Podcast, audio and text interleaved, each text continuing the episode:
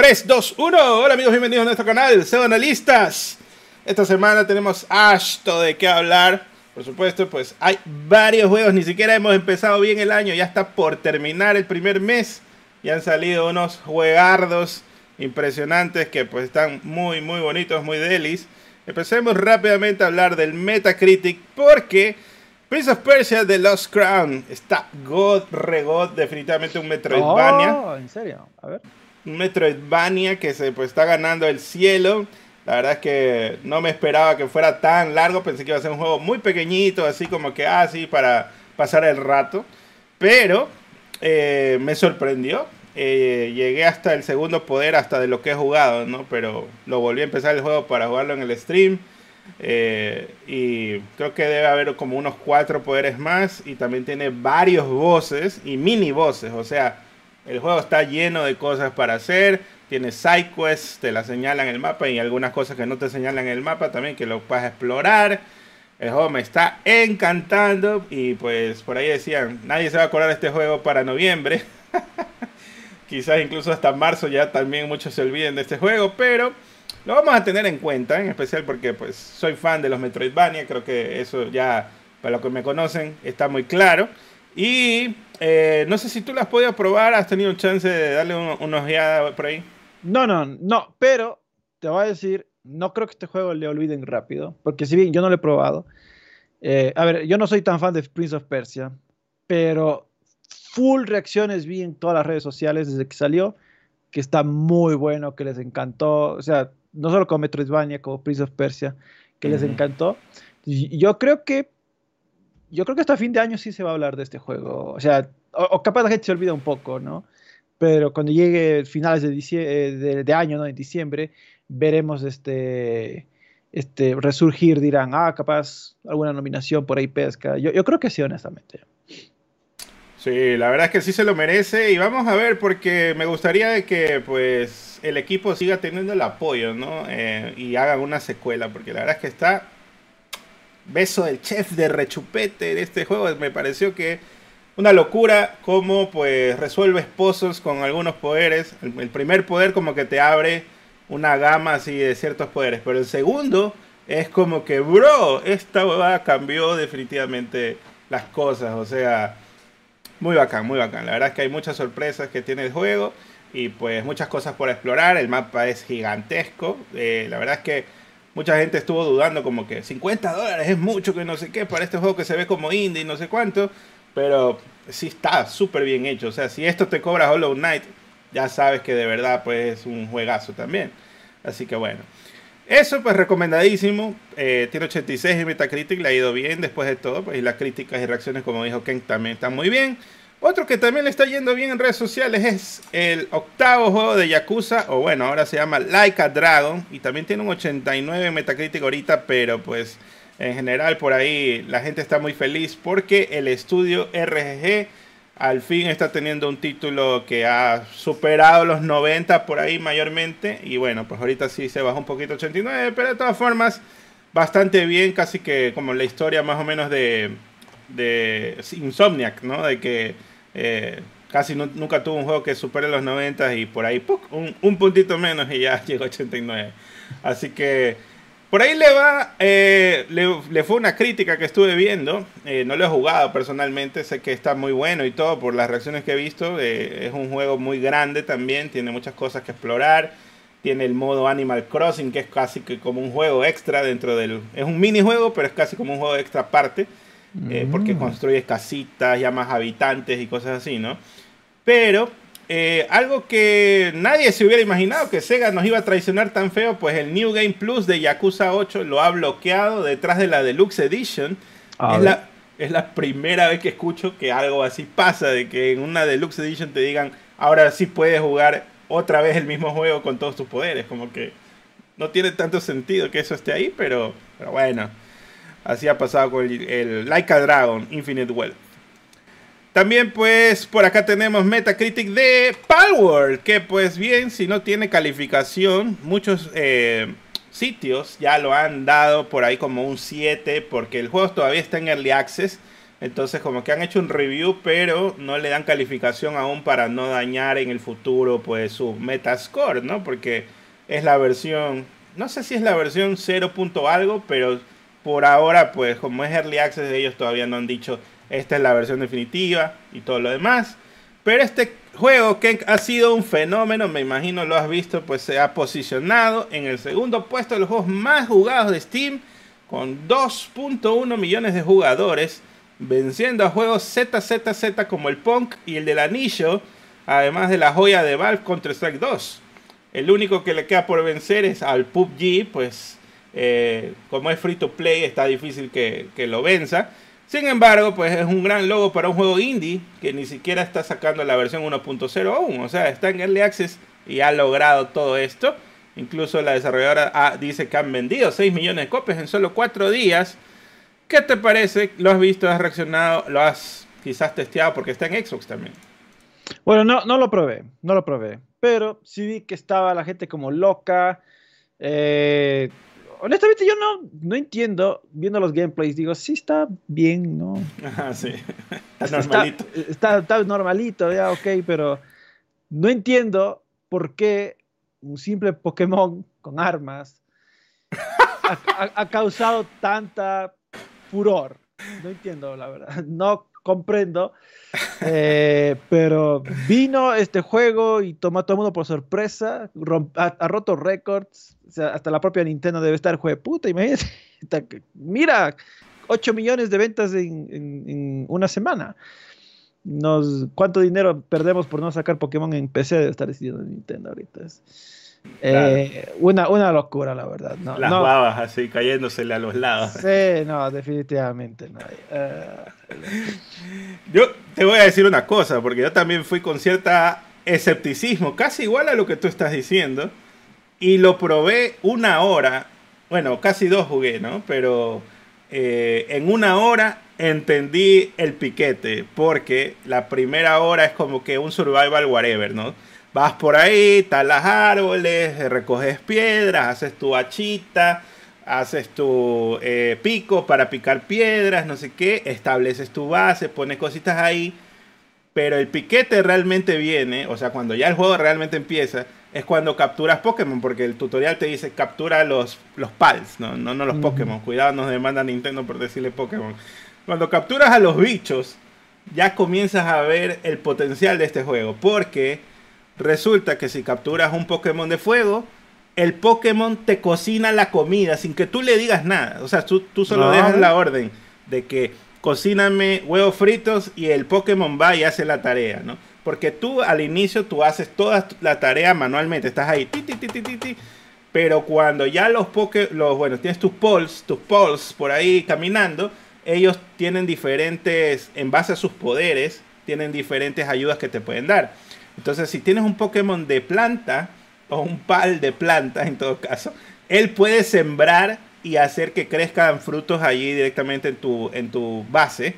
Y si tienes un pal de, eh, agua, él riega todas las plantitas estas.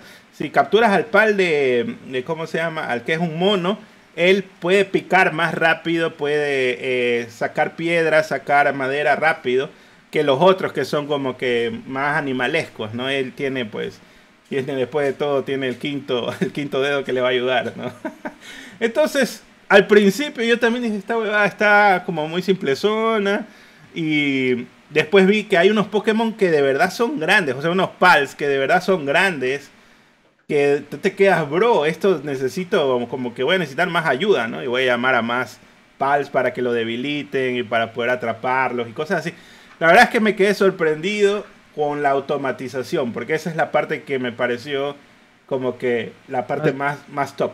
Más divertida. Sí, sí, donde ya le encuentras el gancho, porque al principio es como que, ah, sí, tu casita, ah, sí, no sé qué.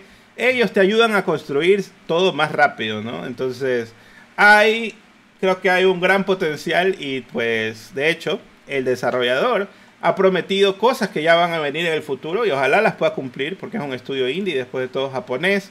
Dice que en el futuro van a agregar PvP, por ahora no hay.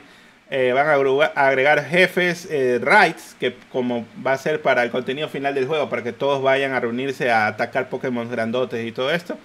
Va a haber una arena PAL, donde vas a hacer un PvP para, para amigos. Va a haber el crossplay entre Steam y Xbox, porque ahorita no puedes. Si estás en Xbox, solo juegas con los de Xbox. Si estás en Steam, solo Steam, ¿no? También va a haber varias mejoras en las funciones de Xbox, transferencias y migraciones de servidores para que lleves tus tus avances, ¿no? Porque si empiezas un nuevo servidor, empiezas de cero.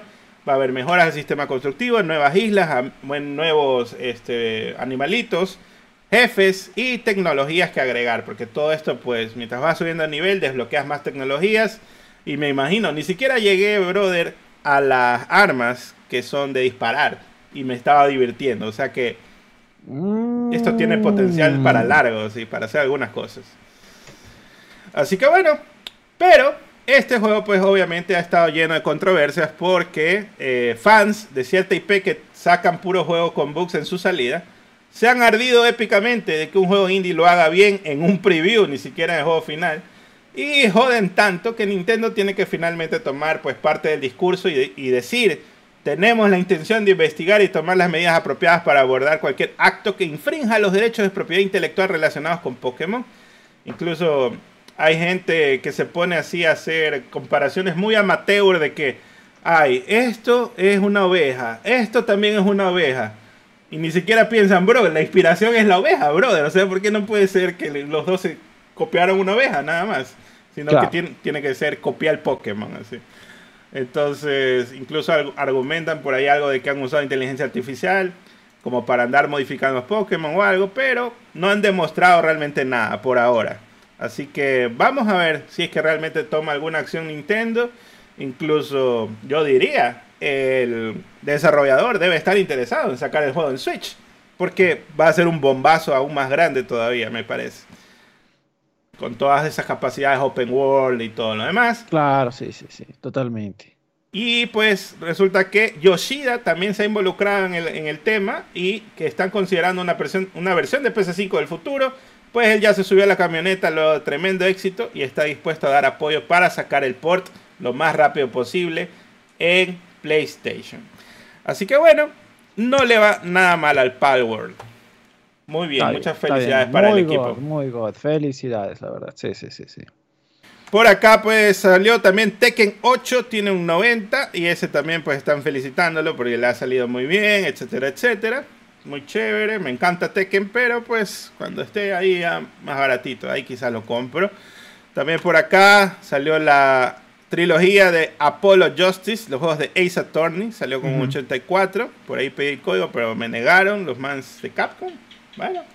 Y The Last of Us Part 2 Remaster finalmente salió, 10 dolarucos para los que ya tienen pues el juego lo pueden comprar por ahí y no sé si lo alcanzaste a comprar, yo la verdad me aguanté y dije, ah, no tengo apuro realmente de volver a jugar ni, ni, darle una probada. No, yo sí, sí lo compré. ¿Qué te pareció? sí lo estuve checando. Eh, no veo mucha diferencia, la verdad. Será la tele para hacer un remaster. Pero, o sea, a ver, yo sí estuve jugando, por eso luego puse en Twitter. sí, es un juegazo, la verdad todo me sigue gustando menos lo que siempre me ha disgustado de ese juego. pero, pero de que es un juegazo, pues sí, sí es. Sí es la verdad. Sí es divertido. veo, o sea, es un juego todavía muy polarizante, porque la gente estaba ahí dándose bala en, en los comentarios de mi tweet, de que sí me gustó, que no me gustó. Bueno, al final del día son opiniones. Em, y pues definitivamente es un, es un buen juego. eso, es innegable. Eso, eso no se puede negar es un buen juego, es un gran juego con muchas cosas muy positivas y pues otras que pues eh, son un poco controversiales. Pero bueno, ahí ya queda cada cual lo que le interese de todas formas. ¿Le diste una vuelta al roguelike o solo probaste un poco la campaña? No, cero. Cero el roguelike. Oye, y es. y el Grounded tampoco no lo has visto todavía. Grounded 2. Eh, no. Este, bueno, ya vamos a hablar un poquito más de noticias ahí de Last of Us y conversar un poco de eso. Pasemos rápidamente acá pues a hablar de las cifras de los videojuegos, al menos en los Estados Unidos, con Circana. Pues resulta que ya salió el top diciembre de 2023 y con eso también se pudo hacer el top del año. Pues tenemos a Call of Duty Modern Warfare 3, el más vendido en Estados Unidos físico, eh, y digital. Super Mario Bros. Wonder está en el puesto 2. Así que ya vemos que las navidades es la época perfecta realmente para Mario. Eh, se disparó en ventas físicas, no podemos contar las digitales porque no las probé en Nintendo. También Madden estuvo figurando por ahí, Hogwarts Legacy y Spider-Man en los puestos siguientes. Y Avatar no le fue tan mal después de todo, pues está en el puesto 6 aunque fue descontado rápidamente, no, cumplieron ni dos semanas creo y ya estaba con descuento por ahí, mm, pero, pero no hemos visto las cifras de enero, así que vamos a ver cómo le sigue yendo en el futuro. Por acá hablemos también pues de eh, los top 20 juegos del 2023 en el año. Tenemos en PlayStation, en Nintendo y Steam y Xbox, ¿no? En todas las plataformas. El número uno de todos, top uno de todos, total, está Hogwarts Legacy. Ya saben que fue el juego más vendido, superó todas eh, las expectativas, me parece. Y pues venció a Call of Duty en Estados Unidos, que es pues, un, un reto muy interesante. Pero no solo fue en Estados Unidos, sino que también en Reino Unido. El, rey, el que reina en Reino Unido es, valga la redundancia, es FIFA y también venció a FIFA. Así que me parece que Warner eh, ya se pronunció sobre los juegos de Harry Potter y dicen que van a continuar sacándole la chele a la vaca hasta que quede seca. No van a desaprovechar ninguna oportunidad con esta IP, pues le está yendo muy bien. Ya hablábamos la otra vez de que sería buena idea, quizás ya tienes a Hogwarts, hazte ahí los remakes de los juegos originales con la historia más fiel, etcétera, etcétera, ¿no? También, pues bueno, top 2 Call of Duty, Madden, está Spider-Man 2 en top 4, en el top 5 está Zelda y eso que no tenemos las digitales, así que quizás estén en un poquito más alto. Diablo 4 en puesto 6, Modern Warfare 2 sigue guerreando ahí en el puesto 7, Mortal Kombat 1 en el puesto 8, Star Wars Jedi Survivor en el puesto 9, me alegra que no está tan tan tan abajo, pues en el top 10 está el, el FC24 Así que no le fue tan mal a pesar de cambiar de nombre. Puesto 11 está Starfield, 12 en total está Super Mario Bros. Wonder. Igual ese tiene camino para largo para seguir vendiendo. Resident Evil 4 está en el puesto 12 más 1. 14 está MLB The Show, ya sabes que es Estados Unidos, pues después de todo. Dead Island, Final Fantasy VI, Street Fighter VI, Elden Ring todavía sigue vendiendo. Mario Kart 8 y Minecraft. Así que eso es el top del año de todas las plataformas. Hablemos del top 5 nada más pues de los eh, más activos, los juegos más activos de PlayStation 5. Está Fortnite en el top 1, Call of Duty en el top 2, Grand Theft Auto puesto 4, en, eh, perdón, puesto 3, Grand Theft Auto 5. Recordemos que en ese mes lo añadieron a PlayStation Plus, así que obviamente pues está ayudado por ahí. Una manito más le ha dado y ya subió un puesto. Roblox está en el puesto 4, el 5 está Spider-Man, pero Kenk, aquí está el dios de dioses, God of War Ragnarok del 34 subió al puesto 6 con ese update gratuito. Buena. Así que le fue muy bien después de todo. Eh, el Power Wash Simulator, como lo dieron en, el Plus, ahí se vio el poder del Plus, lo jaló del 318 al puesto 9. Y de Finals, también Lego 2K Drive, lo mismo, del 652 al puesto 14. Pues. ¡Wow! ¡Wow! ¡Qué locura! Hablemos ahora de los de Xbox. Casi, casi lo mismo, solo que The Finance está en el puesto 6. Gold Simulator 3, me imagino también por ahí va la cosa, ¿no? El del Xbox Game Pass. Far Cry 6 también, Game Pass ahí, efecto Game Pass. Se lo jaló del 245 al 7 y del 126 al 9. Etcétera, etcétera. Ahí por acá, los de Steam, está el puesto 1, Lethal Company, que es un juego indie también. Está reinando por allá en PC. The Finance en puesto 2, Counter Strike, Baldur's Gate 3, reinante también el GOTI de GOTI del 2023. Ready or Not, que es un juego pues tipo como Rainbow Six, pero mucho más realista, creo. Eh, pues sale del 54 subió el puesto 5, ya debe haber salido la versión final, supongo. El Grand Theft Auto 5 también pues se ha disparado al puesto 10. Me imagino el, hype de GTA 6 le afectó en diciembre, ¿no? Así que por ahí va la cosa. Y finalmente, el top del 2023 de ventas físicas de PlayStation. Hogwarts, ya saben. Spider-Man 2 está en el puesto 2.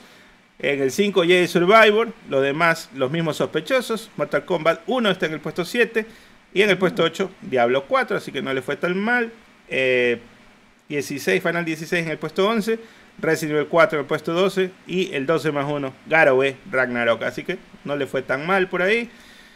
También los de Xbox, los más vendidos, Call of Duty, Hogwarts, ya saben, Diablo 4 también, Star Wars Jedi Survivor, Starfield, Mortal Kombat 1 y FIFA, Resident Evil 4, Assassin's Creed Mirage, está, parecido, Call of Duty por todos lados también por acá. Y en, en Nintendo, los más vendidos del año, está en el top 1 está Zelda, top 2 está Super Mario Bros. Wonder, top 3 Mario Kart 8 que nadie pues lo va a nunca superar. Pokémon Scarlet Violet está en el puesto 4, Hogwarts Legacy, y eso que salió casi a finales del año está en el puesto 5 para Switch. Super Mario RPG también vendió bastante bien, pues llegó al puesto 6. Super Smash Bros. Ultimate puesto 7. Y de ahí nada nuevo bajo el sol porque pues no salieron muchas cosas más. Pero pues eso es con las cifras de Circana. Muy muy bien. También se dice que por ahí vi un post de Circana que, bueno, de Matt Piscatella, ¿no? Diciendo que Steam rompió récords al haber estrenado más de 14.500 juegos en el 2023. Dice que más de 2.000 que en el 2022. Y el competidor que más calor le hace a Steam es el Nintendo Switch. Pues no se le acerca ni a oler, pues la eShop solamente sacó 2.360 juegos en el 2023. Así que bueno, Steam básicamente pues con sus capacidades de darle access y todos prueban primero el juego ahí, pues tiene más, más alcance en ese sentido, más cantidad de juegos sacados. Eso, ¿algo que comentar, Kenk? ¿O next? Next. Vamos pues y empecemos ahora sí los segmentos clásicos del programa. Déjame buscar los sonidos porque los tengo ya viejitos por aquí y ya no los encuentro. Oh, no están los sonidos. Rob. Buena Rob. Qué hueva. Aquí está. Solo. Ya me han borrado el video del, del click de Switch. sí, no, no lo encuentro. Ya ahí está. ahí está. A ver. Otra vez.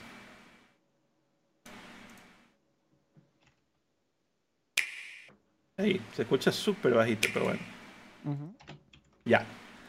Resulta pues con Nintendo que Miyamoto no piensa retirarse a sus 71 años, sino más bien en el día de su muerte. Se siente agradecido porque ahora sus proyectos son cultivados por varios equipos y ya no siente que es el dueño de esos trabajos por hacer. Incluso bromea de que los creadores jóvenes encargados de sus juegos serán las nuevas estrellas y de que algún día será olvidado. Sin embargo, cree que Nintendo no cambiará porque tienen muchas personas a cargo de cumplir lo que es Nintendo y tienen el sentido de lo que, se trata ser Nintendo. Así que, ¿qué, ¿qué te parece que él crea? Bueno, creo que está haciendo peca de humilde un poco al decir que supuestamente lo van a olvidar cuando él pues ha sido tremendo icono. Bueno, obviamente no, le van a olvidar, pues eh, su legado va a estar siempre ahí. Em, me parece curioso que diga que se va a retirar cuando se muera, o sea, bueno, imagino hasta el día de hoy tiene ideas que quiere plasmarlas. Igual, no está tan, no está tan viejo todavía. Eh, yo creo que para un japonés fácilmente llega a unos 90. Entonces creo que todavía escucharemos de él durante largo tiempo.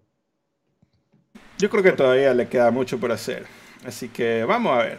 Igual está apoyando la película por ahí, etcétera, etcétera. Lo que sí no creo es que Nintendo le diga, bueno, ya retire ese señor, sino que lo van a dejar más tranquilo hasta que él siga, ¿no? Eh, hasta que él le alcance la vida, como él mismo dice.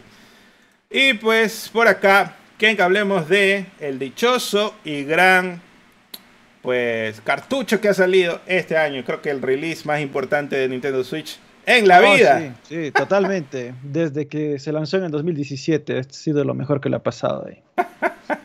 el mejor lanzamiento de Nintendo Switch.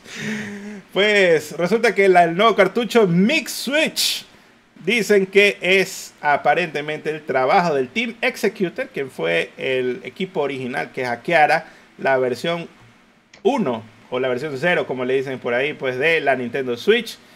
Pues resulta que a, estos momentos, pues la viral y conocida Mix Switch está asociada a un sitio que está a nombre de Gary Bowser, pues tiene varios sitios él como After Timex tiene su correo Gary Opa, no sé qué, y pues resulta ¿En serio?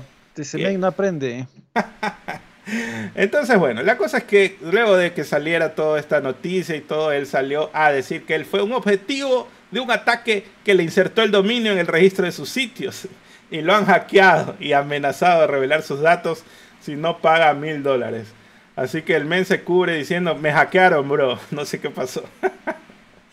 Así que eh, no se sabe realmente si será él o no, pero se sospecha que pues la gente por ahí está asociada a eso. Además, es raro de que el equipo hacker, básicamente que lo hizo todo, no sea el que haga este cartucho modificado y todo lo demás. Pero resulta que funciona súper, súper, súper bien. Más que nada con tus propios backups, que he visto algunos ya videos del Nano, Nano Speed Gamer que ha sacado pues ahí su... Se sacó la poronga revisándolo, le pasaron el, cartucho y ha probado con copias bajadas de internet, ha bajado, pues ha copiado sus propios juegos, está probando que varios, varias Switch al mismo tiempo usen el cartucho y todo lo demás. ¿Qué vas a comprar el Mix Switch apenas esté disponible? Porque la verdad es que estamos así, con las manitos como tiranosaurio Rex listos para atrapar uno.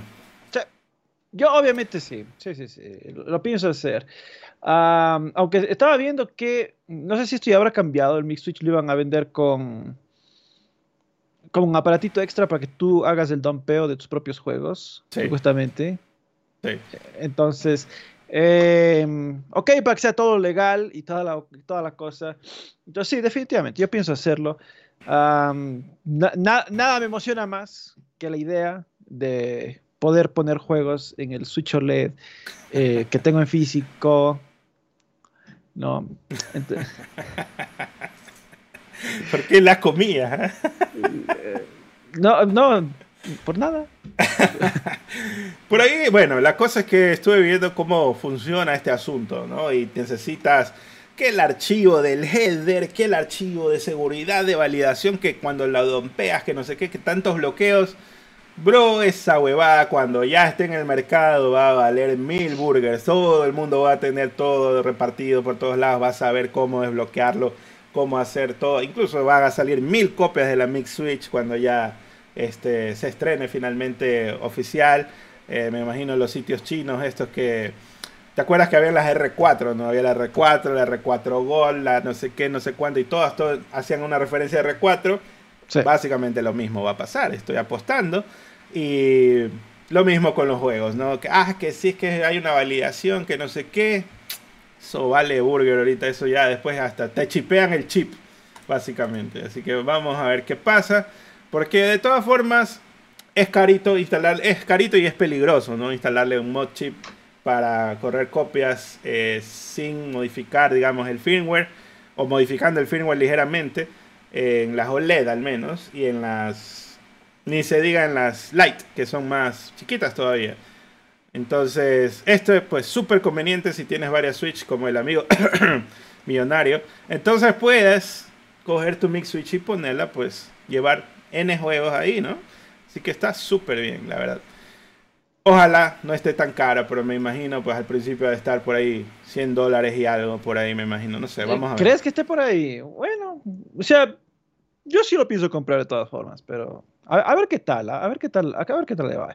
Yo, yo creo que sí, yo creo que sí va a estar bastante interesante el, el, el precio, no tan, yo voy a decir un poco menos de eso. Bueno, para mí el precio ideal sería unos 60. Y ahí sí te. Ojo cerrado. Ojo cerrado te lo compro. No, pero igual lo pienso comprar así salga 100, la verdad.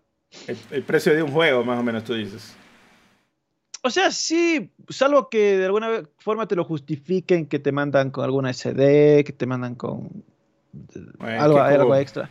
Como viene el aparatito para el backup, decía yo, capaz ahí le. Ah, bueno, capaz cierto, cierto, para el aparato del dampeo. Te, te, lo suben un poco más. Bueno, ya veremos en todo caso. Eh, ojalá esté bastante accesible, solo eso diría. Sí, sí. Vamos a ver, vamos a ver, pero eh, yo creo que esto genera de, de todas formas emoción. Por ahí en los comentarios dicen algo de si va a ser retrocompatible el cartucho. Me imagino Nintendo está tomando todas las medidas necesarias para que esto no, no sea así. Ah, ¿Retrocompatible con qué? Con el, con el Switch, o sea, en el Switch 2 puedas poner el Mix Switch y te reconozca como un cartucho normal. Ah, difícil. O sea, a, ver. Capaz sí. No, no, tienes razón. Nintendo de impedirlo como sea. Que sea, que, que funcione en su nueva consola. Incluso el propio firmware, me imagino, eventualmente va a tener alguna actualización para que no. Para tratar de bloquearlo, ¿no? De la mejor forma posible. Pero vamos a ver si realmente funciona como dice que es. En teoría no te debería bloquear, pero pues no, no se sabe hasta que ya esté 100% analizado también por la gente de Nintendo. Y pasemos a otra noticia, pues Masahiro Sakurai dice en su canal de YouTube que todavía se encuentra trabajando en la industria de los juegos. Las sospechas es que Nintendo le haya pedido una vez más, una vez más preparar o reunir a su equipo para Smash de la sucesora de Switch. ¿Qué opinas? Porque, pues, obviamente creo que es lo más eh, certero, ¿no? De que él venga para que forme parte, incluso si así sea solamente un parche, venga él y supervise todo eso, ¿no? ¿Qué opinas? No, yo creo que sí, definitivamente. Eh, es alguien con mucha experiencia, muy metido en la historia de Nintendo. Entonces, yo sí creo que tiene cosas que aportar. a ver qué pasa, a ver qué pasa con este eh, nuevo proyecto, con el Switch 2 se ha demorado bastante en salir. Eh, demasiado. O sea, ah, bueno, aún, así el Switch sigue vendiendo bien. Pero, pero ya el año pasado se vio que ya la consola tenía un desfase de ventas considerable en comparación de, años anteriores. Entonces, bueno, me imagino que Nintendo están diciendo, estamos ganando menos dinero que en años anteriores, ¿por qué? Saquemos ya la sucesora, porque, porque estamos esperando, Entonces, eso veremos qué pasa cuando salga, pero. Más que nada porque si Zelda te salvó ahí de un abismo, pues no creo que tengan otro Zelda para este año que te pueda hacer lo mismo. Así que definitivamente si no sale este año, pues... No, pero claro, imagínate, aún con Zelda han tenido así un declive de ventas fuerte. O sea, aún con para que, o sea, me imagino esa es la, la mayor llamada de atención de que simple y llanamente esta consola no aguanta otro año o sea, con ventas fuertes, se va a seguir desplomando.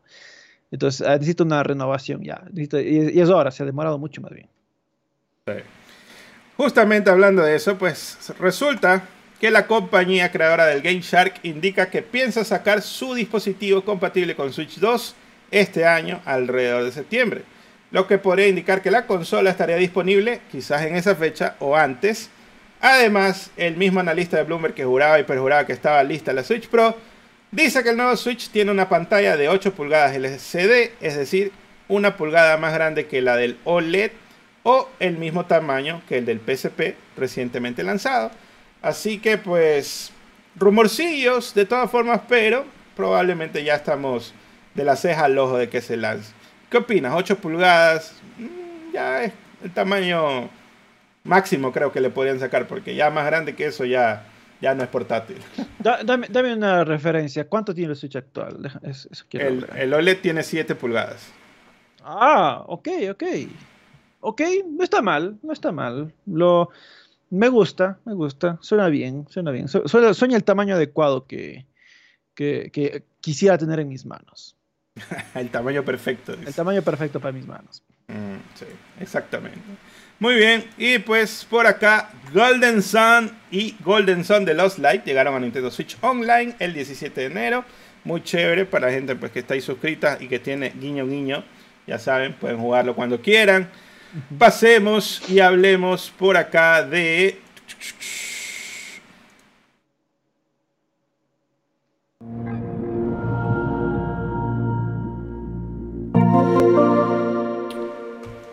Hablemos de Sony, pues resulta que el blog de PlayStation anuncia que Metal Gear Solid Delta y Silent Hill 2, ambos remakes de juegos de Konami, saldrían este año. Al menos hasta ahora, pues el CEO de Bluebird Team dijo que Konami está desarrollando una campaña promocional. Creemos que esta promoción comenzará muy pronto. Así que, ¿qué te parece que estemos cerca de que Konami regrese al gaming de la nada, de 0 a, a 100, pareciera? Pero, ah, mm, o sea, a ver, pero van a traer solo refritos. O sea, no, sé si es que realmente van a volver a lo grande. Bueno, también creo que depende de cómo les vaya a estos refritos. Porque si, les va bien, venden súper bien, tendrán la, el incentivo eh, de decir, bueno, ok, volvamos a invertir en esto. O sea, claramente eh, hay un mercado fuerte, no, no lo abandonemos así como así. Pero es que también bueno, Silent Hill siempre he dicho yo, es una saga que tiene menos fans de los que parecía, o menos que no compran los juegos. Entonces, tiene que hacerse sentir.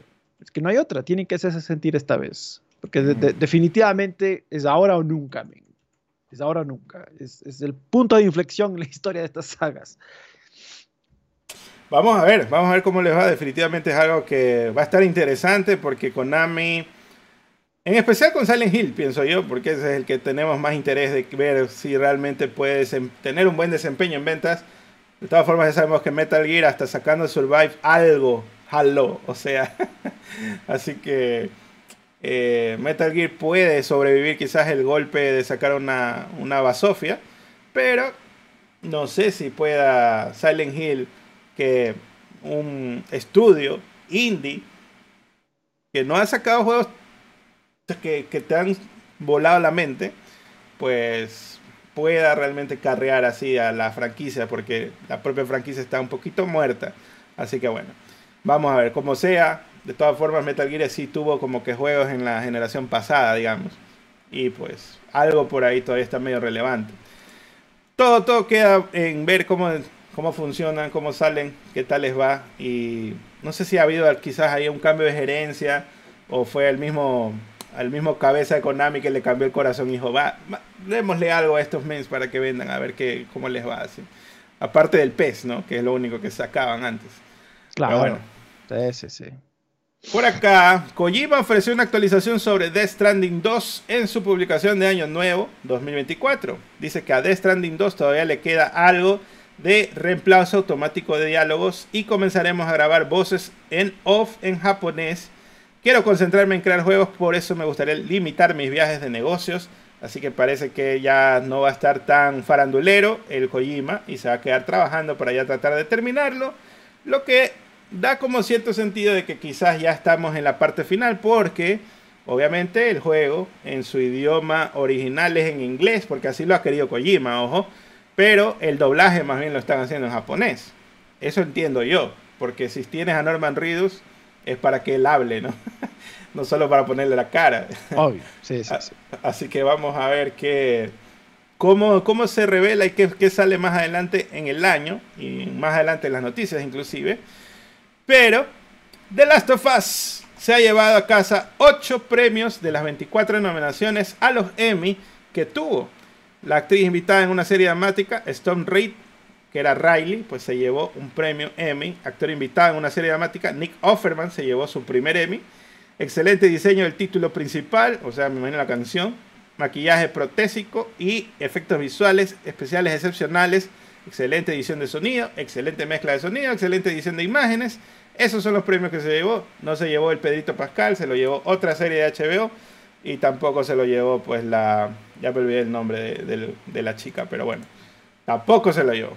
Así que felicidades. La Bella Ramsey, exactamente. No se llevaron. El cast principal casi no se llevó nada. pero, difícil. O sea, eh, es que en estos Emmys de este año hubo el, Succession creo que se llevó la mayoría de los premios. Eh, la sorpresa fue el, el, Better Call Saul que terminó su recorrido sin llevarse nada. Mm, el gran, el gran Snoop, porque todos los todas las nominaciones él estaba ahí pendiente y nunca se lo llevaba. Sí, todos los años siempre te trataban las nominaciones, nunca se llevó ni una estatuilla. Eh, y pues bueno, The Last of Us lo tenía muy difícil de llevarse. O sea, si Better Call Saul no se llevó, imagínate The Last of Us. Pero, digamos, eh, es fue relativamente positivo eh, la, gala se llevaron múltiples premios en los temas más técnicos, estuvo bastante bien, bastante interesante. Entonces, yo diría, bueno, el saldo al fin de cuentas fue positivo para ellos. Deben sentirse orgullosos, hicieron un juego que logró lo impensado, o sea, siquiera haber estado nominado a los Emmys era algo que creo que muchos no creíamos que podían lograr y, mucho menos eh, llevarse estatuillas. Entonces lo hicieron, para mí lo hicieron bien. Felicidades. De todas formas, tienen ocho premios y tienen al menos quizás dos temporadas más que hacer. En cambio, Succession también ya terminó, ¿no? Entonces, tiene como que tenía más trayectoria, digamos Y peor, Better Saul tenían también como unas cinco temporadas y pues lo dejaron ahí. Bien afanado al menos. Por acá, HBO confirma que Caitlyn Dever, quien todos pensamos sería Ellie, será quien interprete más bien a Abby en la temporada 2 de The Last of Us. ¿Qué será que se pone mamadísima o le harán los brazos de Hulk con efectos especiales? Pondrán esos trajes de mamado. o traje verde, tipo la She-Hulk. no sé. Bueno, no, no, no creo, honestamente. para mí, eh, bueno, la, chica es un, Sí, hubiese sido mejor que sea Ellie, pero al menos a nivel físico se parece más, que, ver a Ramsey. Em, en actuación, pues no sabemos cómo hubiese actuado. Claro. Em, entonces, ya veremos qué tal le va de Abby. Lo único que yo espero es que le hayan advertido que alguna gente no sabe diferenciar de el personaje del actor y si a veces le cae mal un personaje, se van a pegar con el actor. Entonces, espero que eso ya le hayan, advertido. bueno, no lo he visto en redes sociales, supongo que no. Creo que Bella Ramsey tiene más, más, más presencia, sí, sí. Más presencia que ni Pedro Pascal ni siquiera tampoco tiene. Así que eh, es un arma de doble filo realmente, pero Instagram me imagino si ha de tener, de todas formas. Pero me parece que este año salió una película de ella, que era de Hulu, que era así como de terror. Y le fue bien, porque ella ni siquiera habla y, actuó muy bien. Pero el tema aquí es, como bien dices, ¿no? La gente se va a poner súper, súper mal cuando venga el golpe final. así que, pero también eh, castearon, bueno, eh, ya escogieron al reparto para Jesse, que es el John Massino que también estuvo en la, en la serie de Netflix que se llamaba Beef. Eh, también Isabela Merced va a ser el papel de Dina, que es la, novia ¿no? de Ellie. Así que vamos a ver cómo le va con, e, a ellos con ese papel. Isabela Merced no la conozco, pero el de la Beef sí me la vi y actúa muy bien también el tipo. Así que vamos a ver, vamos a ver qué tal más adelante. Por acá, Kenk Naughty Dog se dio cuenta que ponerle remastered a The Last of Us 2 fue demasiado y resulta que incluyó un video de YouTube dentro de los bonuses que van a venir en el remaster. Este es Grande 2 Making The Last of Us Part 2. Contará con imágenes detrás de escena que datan del 2016. Además, pues ya revelaron por ahí que tienen diferentes camisetas, ¿no? Eh, y las puedes usar también en el juego principal. Lo, lo que hizo el remaster del Part 1, ya lo hace ahora pues el remaster en el Part 2. Ahí tienes la camiseta que tiene Abby. I, fucking love Crash Bandicoot. Y peleándose ahí con. con Ellie. Em, no he visto todavía ese, pero eh, ¿cómo es el, documental que le han dicho? Pero yo digo, es un video YouTube, brother. Eso fue el, el grande uno fue un video YouTube y ahora como gran cosa vas a decir que, ay, añadimos un documental. Bueno, ojalá dure por lo menos unos 45 minutos y no 20. Por acá también Neil Druckmann revela que originalmente se suponía que Ellie mataría a Abby al final de Last of Us Part 2. Además, ganó el premio de leyenda de los New York Game Awards. Y si lees las primeras letras de esos, de los New York Game Awards, aquí dice N Legend Award Winner, ¿Qué, qué opinas? N Legend. Junta las letras ahí. las iniciales.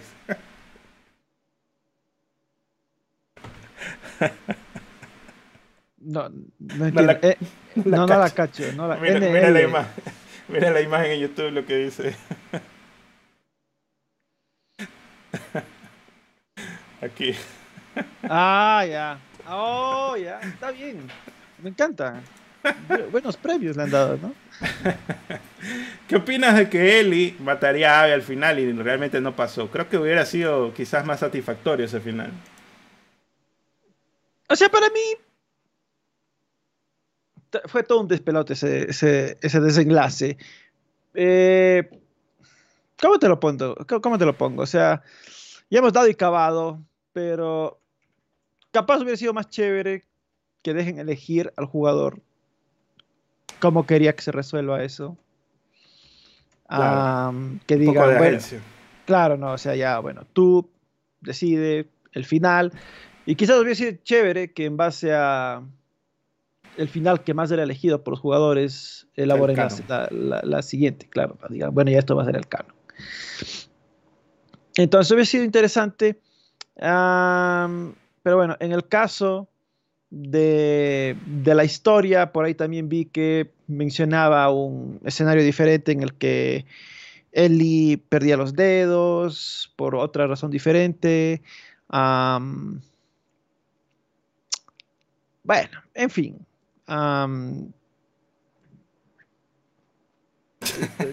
aún, aún, o sea, algunas personas estaban diciendo, ay, hubiera sido mejor que hagan esto, de que no, es que le iba a emboscar este main, que, que, era de no sé qué lugar, a él, y ya iba a perder los dedos, no al final como pasó, y que justo los dedos que tocaba la guitarra y no sé qué. No sé, sigue sin convencerme, la verdad. Sigue sin convencerme nada de eso. ese no eh, es, ese no es el. Ese no es el problema del juego. Claro, exactamente. Ese no es el problema real. ese es como que sí, ok, ya, pues, pero sigue siendo lo mismo, ¿no? Entonces, en vez de ser amarillo es rojo. Ya, no, no, cambiaste nada realmente importante del videojuego. Para mi gusto. Para mi gusto. Pero bueno. Eh, ya nada, pues hecho, hecho está. Espero no volver a escuchar de un refrito de The Last of Us en un buen tiempo, pero dudo, y todavía falta que salga en PC este. Entonces, ya veremos, ya veremos. Vamos a ver. Eh, sí, realmente ese no era nuestro, al menos nuestro compartido ah, molestia con el juego, sino más bien quizás el desarrollo de la parte inicial es donde más flaquea, ¿no? Así que si la mataba o no la mataba. Da igual. Mm, yo creo que sí. Yo creo que sí cambiaba un poquito. Para mí sí cambiaba un poquito en el sentido de que al menos no viajó para nada, ¿no? Entonces, no sé, esa parte es como que sí me dejaba como un cierto sinsabor de que llegara y, bro, no hiciste lo que querías, mataste a 50 mil hijos de putas y al que le tenías pica no lo matas, o sea, sí como que sí tenía, sí es un, un poquito de arena arena en la llaga, pero bueno, ya, ya está, ¿no? Así fue y así será, no, no, no ha cambiado. Yo, yo digo más bien ya creo que este comentario es mucho más acertado, es, ¿para qué chucha vienes aquí a seguir removiendo esa huevada? Sino que más bien ya debió decir, ya está escrito, así fue y ya, no, no vamos a estar, no, es que debió hacer así, es que mejor hubiera hecho esto. Eso ya lo guardas en los libros y te olvidas, o sea, no deberías ya mencionar porque la historia ya está finalizada. Así que no deberías estar mencionando, es que originalmente íbamos a hacer esto ah, date a la verga ya. Ya no lo hiciste, pues. En fin. Pasado pisado, pe. Sí. Y bueno, esta, este mes tuvimos el CES de este año, el Computer Entertainment Show. Sony confirmó que ha comenzado a escribir las adaptaciones televisivas de God of War para Amazon Prime y Horizon Zero Dawn para Netflix. Además, mostró clips de la versión de PC2 de Gravity Rush y pudimos ver un clip de un nuevo proyecto de Patapón en camino. Así que ya saca el maldito Patapón 3 en PC5, maldita sea, y arregla los juegos porque valen burger los originales, el 1 y el 2. Pero ¿qué, ¿qué te pareció esta noticia de las series y del Gravity Rush de PC2? A ver, el Gravity Rush de PlayStation 2, no sé por qué lo mostraron. Horrible no, no, sé por qué mostraron eso. Estaban supuestamente mostrando otra tecnología. Eh, no necesariamente estaban mostrando eh, si no estaban anunciando algo de Gravity Rush, no era como que, ah, sí, mira esta tecnología con la que estamos haciendo escenarios y toda la vaina. Nada que ver. Y luego Patapón se veía un poco más sólido. Ah, sí. Pero me asombra que, o sea, igual fue un, un tráiler collage y, ah, sí, un nuevo juego en camino, ¿no? Pero si no hay tráiler, no hay nada realmente de este juego, ¿Qué onda? O sea, es de la cosa más random que he visto en mi vida.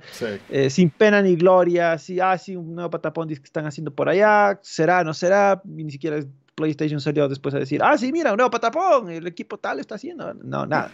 es como, ya, ok. Entonces no sé, no sé qué tanta fe tenerles a esto. Bueno, la peli de Gravity Rush a mí me encanta el videojuego, pero no sé, PR, no sé. Me recordó a, a las la película del No Way Home, que todos los Spider-Man se veían medio extraños ahí si le parabas la película. Así, que, mm, quién sabe, vamos a ver qué pasa, ¿no? Con esta, estas adaptaciones que quieren hacer. También pues tenemos los finalistas del juego del año en los premios DICE, votados por desarrolladores de juegos y, los, y la gente de la industria. Está Marvel's Spider-Man 2, Alan Wake 2, Baldur's Gate 3, Cocoon y Lloros del Reino. Así que ha sido el, año de las secuelas, básicamente, toditos nominados, menos Cocoon. Eh, todo bien, vamos a ver. Pues Spider-Man 2 lidera todos los juegos con 9 nominaciones. Le sigue Alan Wake 2 con 8 nominaciones en varios pues, temas destacados por las categorías del DICE en todo caso. Y Baldur's Gate 3 tiene 7 nominaciones. Ojalá pues ahora sí el Spider se lleve algún hito para decir por lo menos se llevó algo. Eh, en todo caso, los premios se celebran el 15 de febrero. Para los que lloraban que querían más discursos y más aburridos, pues vean los premios DICE para los demás, vean aquí el resumen en pseudo cuando ya tengamos los ganadores y conversemos un poco de eso. Otra noticia que salió este mes fue que eh, hay un supuesto nuevo control DualSense versión 2 con 12 horas de batería que fue encontrada en Best Buy Canadá. Y digo, bro, bueno, no es tan sorprendente después de todo, porque al de PC4 también, al DualShock 4, también le hicieron algunas actualizaciones en el camino, ¿no? Así que no es tan impresionante, pero sí está chévere de que pues se note que estén haciendo algo. Lo que argumentaría aquí es que, bro, Sony, haz algo, pues promociona esa huevada, no simplemente lo sueltas ahí. Quizás el tema es que la versión 1 va a quedar como que es la que vale, vale pistola, ¿no? Y no quieren hacer tanta laraca de eso al final del día, ¿no? Claro. Pero bueno. Otra noticia es que Foamstars saldrá día 1 en PlayStation Plus Essentials. Sony, te equivocaste juego, ese no era el bueno. Era Helldivers el que yo quería. Y puso e-, estos Foamstars incluidos en el PlayStation Plus Essentials. Una vaina. Pero la buena noticia es que Helldivers 2 ya es Gold. Ah, no lo puse la, imagen. Pero ya sale eh, el 8 de febrero, me parece. Así que ya estamos de la ceja los de que salga Helldivers 2. También Kenk nuevamente con cero marketing se anuncia que el port de Horizon Forbidden West a PC sale el 21 de marzo. Los memes no se hacen esperar porque la gente ahora espera que el mismo día salga el DLC del Den Ring. Pero no solo eso, pues también en PlayStation sale el mismo día Rise of the Running de cero marketing a menos 10. Pues también hay un post en Reddit, que dice que estos juegos tendrán port a PC este año. Gozo Tsushima, The Last of Us Part 2, Demon Souls y Gran Turismo 7. ¿Qué te parece esto del PC? Pues ya habíamos hablado un poquito de que no lanzarlo al mismo tiempo, pues como que desperdicias recursos porque tienes que volver a hacer marketing y todo lo demás. Pero acá solo lanzaron un video y dicen, nuevo feature de Nvidia, ya, ahí se fue.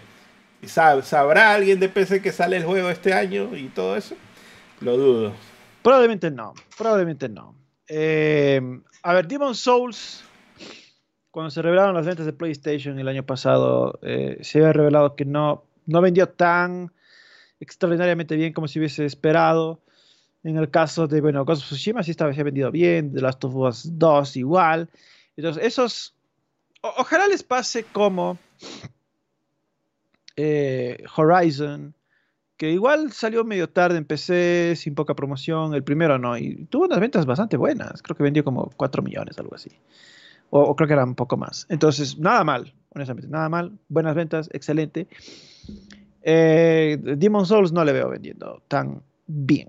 Gran Turismo quizás sí, porque de todas formas es un simulador de conducción, eso suele ser una saga que vende, no es nuestra audiencia, ni, nos agrada a nosotros personalmente, pero suele vender bien. Entonces, eh, ojalá tenga suficiente arrastre ¿no? el, Gran Turismo.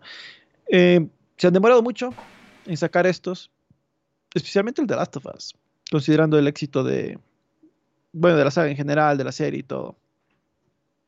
Entonces, sí, sí, sí creo que han de salir este año, pero... querían sacar el remaster para de ahí decir, ya ahora sí, ya saquen el de PC, ¿no? Probablemente, ¿no? Ay, Dios. Bueno, por lo menos, bueno, en este caso, ¿no? Tsushima y Demons ya están, ¿no? En PC5, Gran Turismo 7 también, así que ya básicamente está listo para tener un catálogo de PC más o menos fuerte. Aún, de todas formas, pienso que deben como que solidificar un poco más la estrategia. Porque, por ejemplo, Xbox de Game Pass de PC tiene una cuenta solo para ellos. O sea, una cuenta de Twitter, que es gratis crearla. Entonces, te creas una cuenta de Twitter que dice PlayStation on PC y ahí le sacas la chucha promocionando. Pero no, no hacen nada ni eso. Entonces, sí me parece como que eh, se desperdicia un poco, en especial porque también va a salir Rise of the Running en ese mismo día. Y ese va a estar mm. copado el marketing más bien de Rise of the Running porque es el juego nuevo. Así que, bueno, vamos a ver, vamos a ver cómo le va ahí al, al chorizón prohibido. Por acá, pues, el CEO temporal de Sony dice que la gente suele jugar un juego a la vez, por lo que una suscripción con muchos juegos, refiriéndose, la gente dice a Game Pass, de todo lo que puedas comer puede no ser tan valiosa en comparación con los servicios de transmisión de video, o sea, de streaming, a lo que se refiere. Y que el futuro de PlayStation serán las consolas, el PC, los móviles y la nube. PlayStation seguirá siendo el producto principal. Así que, ¿qué te parece esta mención que hace de móviles? Eh, quizás subrayando un poco de que ellos mismos dieron de baja la, la PlayStation Now de móviles de un momento a otro. No, claro. Eh, bueno, de, todas formas, em, con todo lo que venía anunciándose de Microsoft, em, hemos visto, eh, yo vi algunos fans de Xbox queriendo agarrarse estas noticias para que, mira, mira, ellos también están haciéndose multi o algo así. Y no, bueno, nada que ver, no. Definitivamente PlayStation debe darse cuenta que su marca es muy fuerte como para que sea afectada por sacar sus juegos también en PC. De hecho, yo lo vengo pidiendo desde buen tiempo. Ya Sony saca tus juegos día uno en ambas, PlayStation o PC, o siquiera, digamos, seis meses después, ya. No, no se van a morir sus juegos en PlayStation por sacarles seis meses después. Y en el caso de móviles también se han demorado bastante. Nube igual, se han demorado bastante. Son territorios donde ya debieron haber entrado hace un buen tiempo veremos cómo les va en todo caso. Creo que definitivamente es, eh, hay mucho potencial. Hay mucho, hay mucho potencial para que ellos eh, logren reentrar en estos mercados, o bueno, logren entrar realmente en estos mercados. Y sí le creo que se va a hacer el enfoque de ellos, porque son los mercados más lucrativos. Y la base más grande instalada en, todo el mundo, que son los celulares. Definitivamente, sí. Bueno, pues hablemos ahora del State of Play, Ken, porque se rumora que ocurrirá uno el 31 de enero. Los más sólidos para estar en la alineación son los títulos más recientes por salir, que son Rise of the Running, Helldivers 2, Final Fantasy VII Rebirth. Sin embargo, varios van mencionando en redes sociales que se vienen menciones de Until Dawn porque ha entrado en producción la película se dice algo de que tendremos una versión de PC5 y PC, además de Death Stranding 2 con alguna actualización. Se rumora que el subtítulo del juego será On the Beach, según el filtrador conocido, pues Bill Bill Kun. Además, Norman Reedus subió una foto en Instagram diciendo See you on the beach. Así que por ahí como que ya le da un poco más de crédito a ese rumor. ¿Crees que veamos a la dupla de Konami, Silent Hill y Metal Gear que mencioné al inicio? Porque pues es un candidato también para solidificar quizás la alineación del año. ¿Y qué otra sorpresa crees que podría venir? Porque Castlevania, también hay rumores de que se iba a hacer un reboot y todo lo demás. Sería una sorpresa bomba para mí.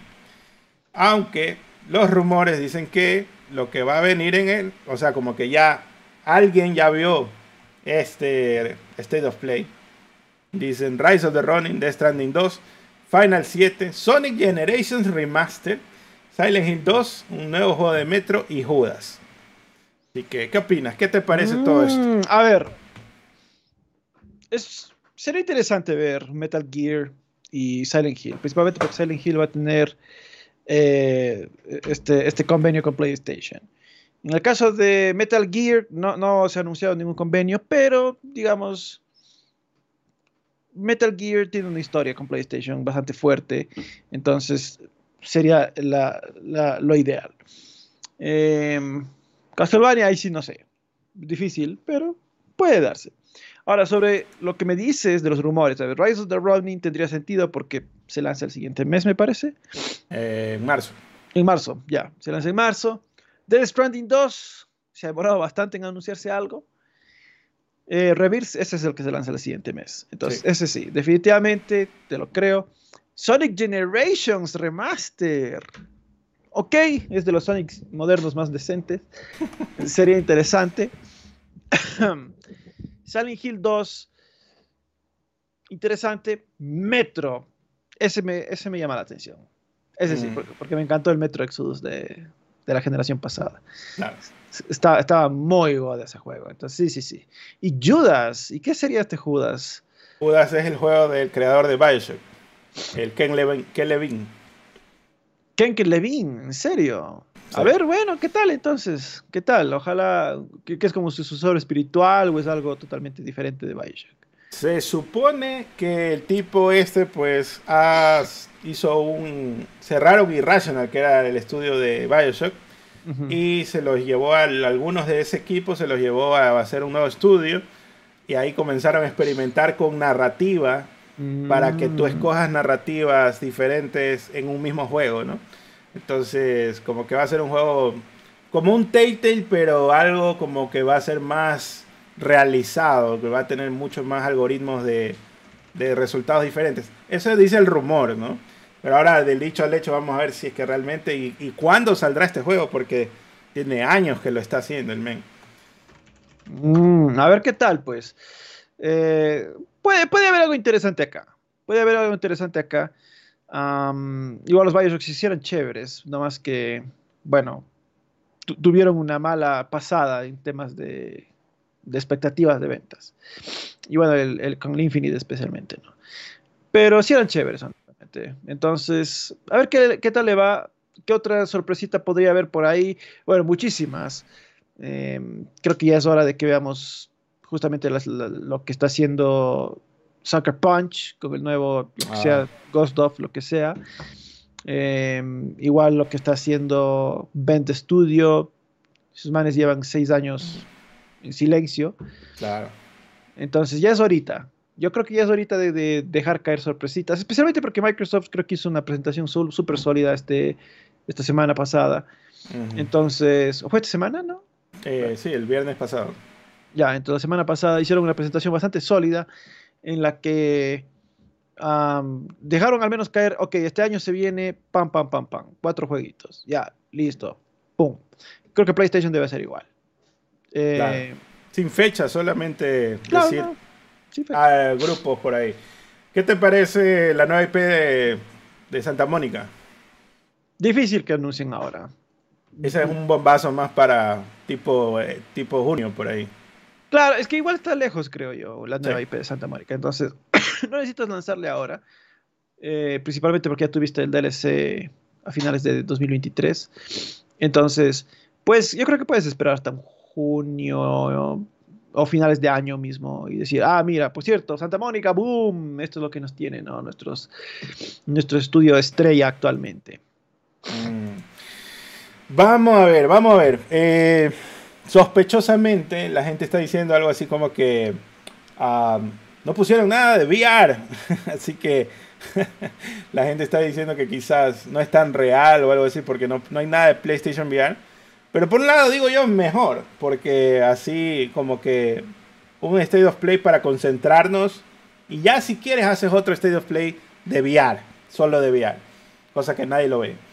Entonces... No, no sé si viste vos eh, el VR ya está muerto. No sé si viste las noticias de, las ventas de, del VR en Amazon. Sí, lo vi de 30 a 1, dice. Puta, sí, o sea, del 100%, 98 eran de los Quest 2 y 3. No sé, 98% de, de, ventas eran del Quest 2 y 3. Y el 2% sí era del, del, PlayStation VR. O sea, una, una masacre. Una masacre absoluta.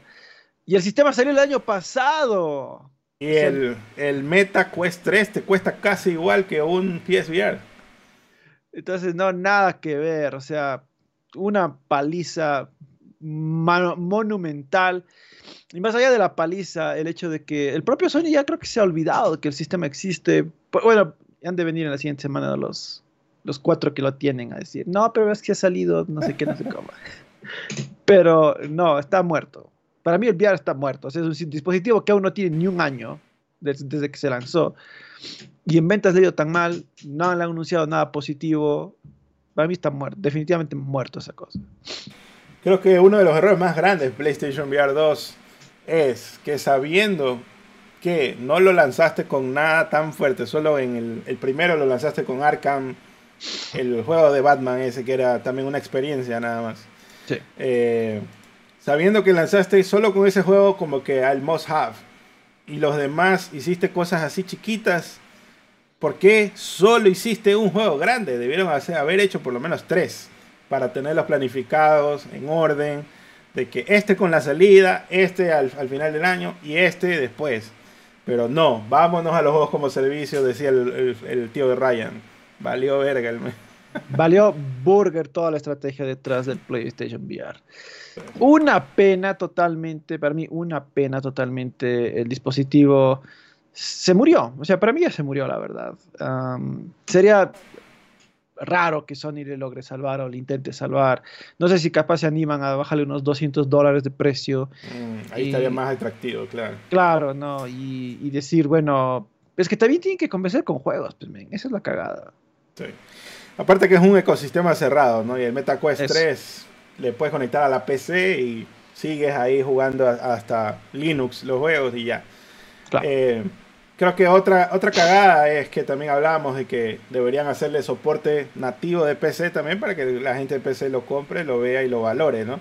Eh, pero creo que también, si ya estás cobrando 500 o lo que sea que cueste el PlayStation VR 2, puta, ya cobra 100 más y le ponías ahí mismo que sea wireless y sea como el MetaQuest y ya con eso al menos tenías cositas chiquitas pero también ya era el PlayStation era el, accesorio era el PlayStation y no al revés que el PlayStation VR es el accesorio del, PlayStation claro totalmente definitivamente sí, sí.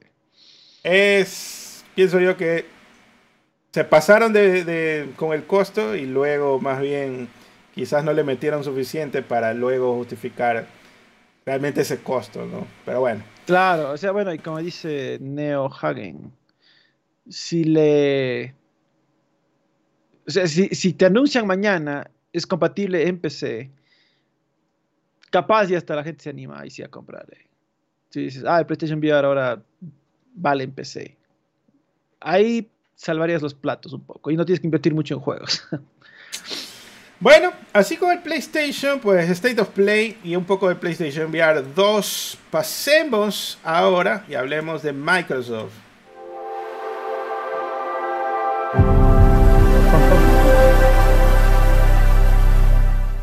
No escuché nada. Ah, es que no lo pasé. Ah, ya. Se cumplió el sueño de muchos, Ken. Pues ya puedes comprar una tostadora con el diseño de la Xbox Series S por $39.99 en Estados Unidos. Estás listo, ya lo compraste para hacerle pareja a tu refri ahí. La refri era una estafa gigantesca. no enfriaba nada. Es, no, no, enfriaba nada y fue carísimo traerle. No, no, no caigo dos veces. solo una vez se le capa al macho, dice el dicho. Pero que tu pan puede tener tostada una X porque todo alrededor está crudo. Te, acepto que los primeros 10 panes han de, salir medio, medio cocinaditos, pero en una semana de uso esa huevada ya no debe funcionar ahí. No, men. No, voy a malgastar mi dinero otra vez en una huevada así. Ah, es novelería, ¿no? Es novelería máxima. O sea, o sea, bueno, digamos, capaz si la refri, la refri Xbox vendió más que la consola. Entonces. Este, men, hater, hater. ¿Qué te pareció esta noticia de que Jack Black será Steve en la película de Minecraft? Cuando todos pensábamos que iba a ser el, el Aquaman. Ah, sí, ¿no? Bueno, interesante, interesante. A ver, qué tal. Eh, Jack Black está. Bueno, hizo algo muy interesante en Bowser. Entonces, ahorita es con Steve. Podría ser algo chévere, la verdad, también. Mm. ¿Qué crees que lo van a poner al Momoa a hacer, a hacer villano o algo así? Va, va a ser el Joker otra vez. Como otra vez. Como en Rápidos y Furiosos. Se divierte demasiado el men haciendo ese papel. Ay, Dios. Bueno, y por acá Double Fine anunció en su Twitter que tiene cosas interesantes guardadas que compartirán cuando estén listos. Entre eso dicen los planes para nuestras travesuras del 25 aniversario y mucha diversión en camino. Así que ahora que está popular Jack Black, ya que saquen un segundo juego del, juego del rock, a ver qué tal les va. Ah, el... ¿cómo era ese juego? No me acuerdo el nombre tampoco. Brutal Legend. Ah, Brutal, Legend. Legend. No, bueno, nunca lo probé, la verdad. Eh, pero el que sí me gustaba es el Grim Fandango. Ese sí era bacán. Mm, muy bonito. Eh, ese era simpático, ya pone. Era como, era como jugar una peli de, de esas de, los noventas, así de Tim Burton. Entonces, era, bonito. Pero, no, o sea, mayormente sí sacan juegos interesantes, creativos, inspiradores, Double, Fine, pero no, mucho no. No, no suelen apelar a mí, salvo el Psiconautas. Ese sí me, me encantó. Justo te iba a decir, ¿crees que le hagan un remake al Psychonauts 1? Porque... Ah, ese sería bueno. Ahí sí, apúntame. Sí, sí. Estaría chévere que le hagan, porque como ya tienen el motor del 2, pues pueden aprovechar. Claro, de una. Copy y pega nomás. Son continuaciones eh, después de todo. Claro. Por acá, según Windows Central, Xbox está explorando llevar parte de su catálogo pasado a otras plataformas. El que se escucha más fuerte en los rumores es Hi-Fi Rush con un port que ya estaba listo para PS4 supuestamente. Y con los gráficos que se maneja, pues bastante fácil parece que va a ser un port a Switch. Otro de los juegos propuestos, al parecer, es Sea of Thieves para PlayStation 5. Todo esto pues empezó como un rumor, pero esta semana Jess Corden confirma de que todo esto es 100% real.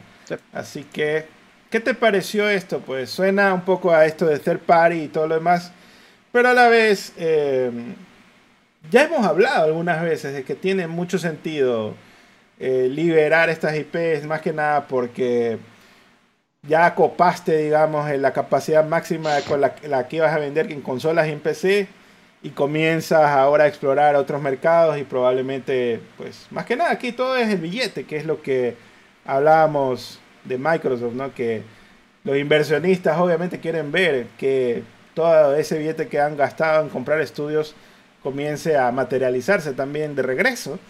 Y por otro lado, pues creo que por ejemplo sacaron Hi-Fi Rush en Switch eh, popularizaría aún más la IP para que cuando salga un Hi-Fi Rush se hype más la gente y pues también lo compren en PC si es que o se compren una Xbox por Hi-Fi Rush 2. Claro, no, definitivamente. Eh, yo no sé si es que eh, realmente van a lograr atraer público hacia Xbox, pero yo creo que definitivamente necesitan tener ingresos por todo lado. Y esto es una buena forma de tener ingresos. Eh,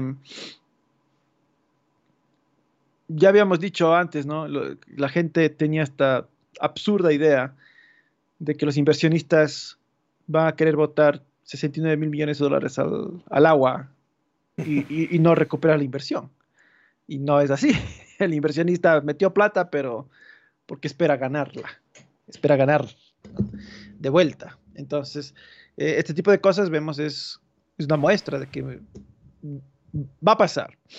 Ahora, Jess Corden efectivamente eh, esta semana en su podcast de Xbox 2, el man decía, para todos aquellos que tengan copium, no estén en el hopium, no esperando que, capaz no va a pasar, va a pasar.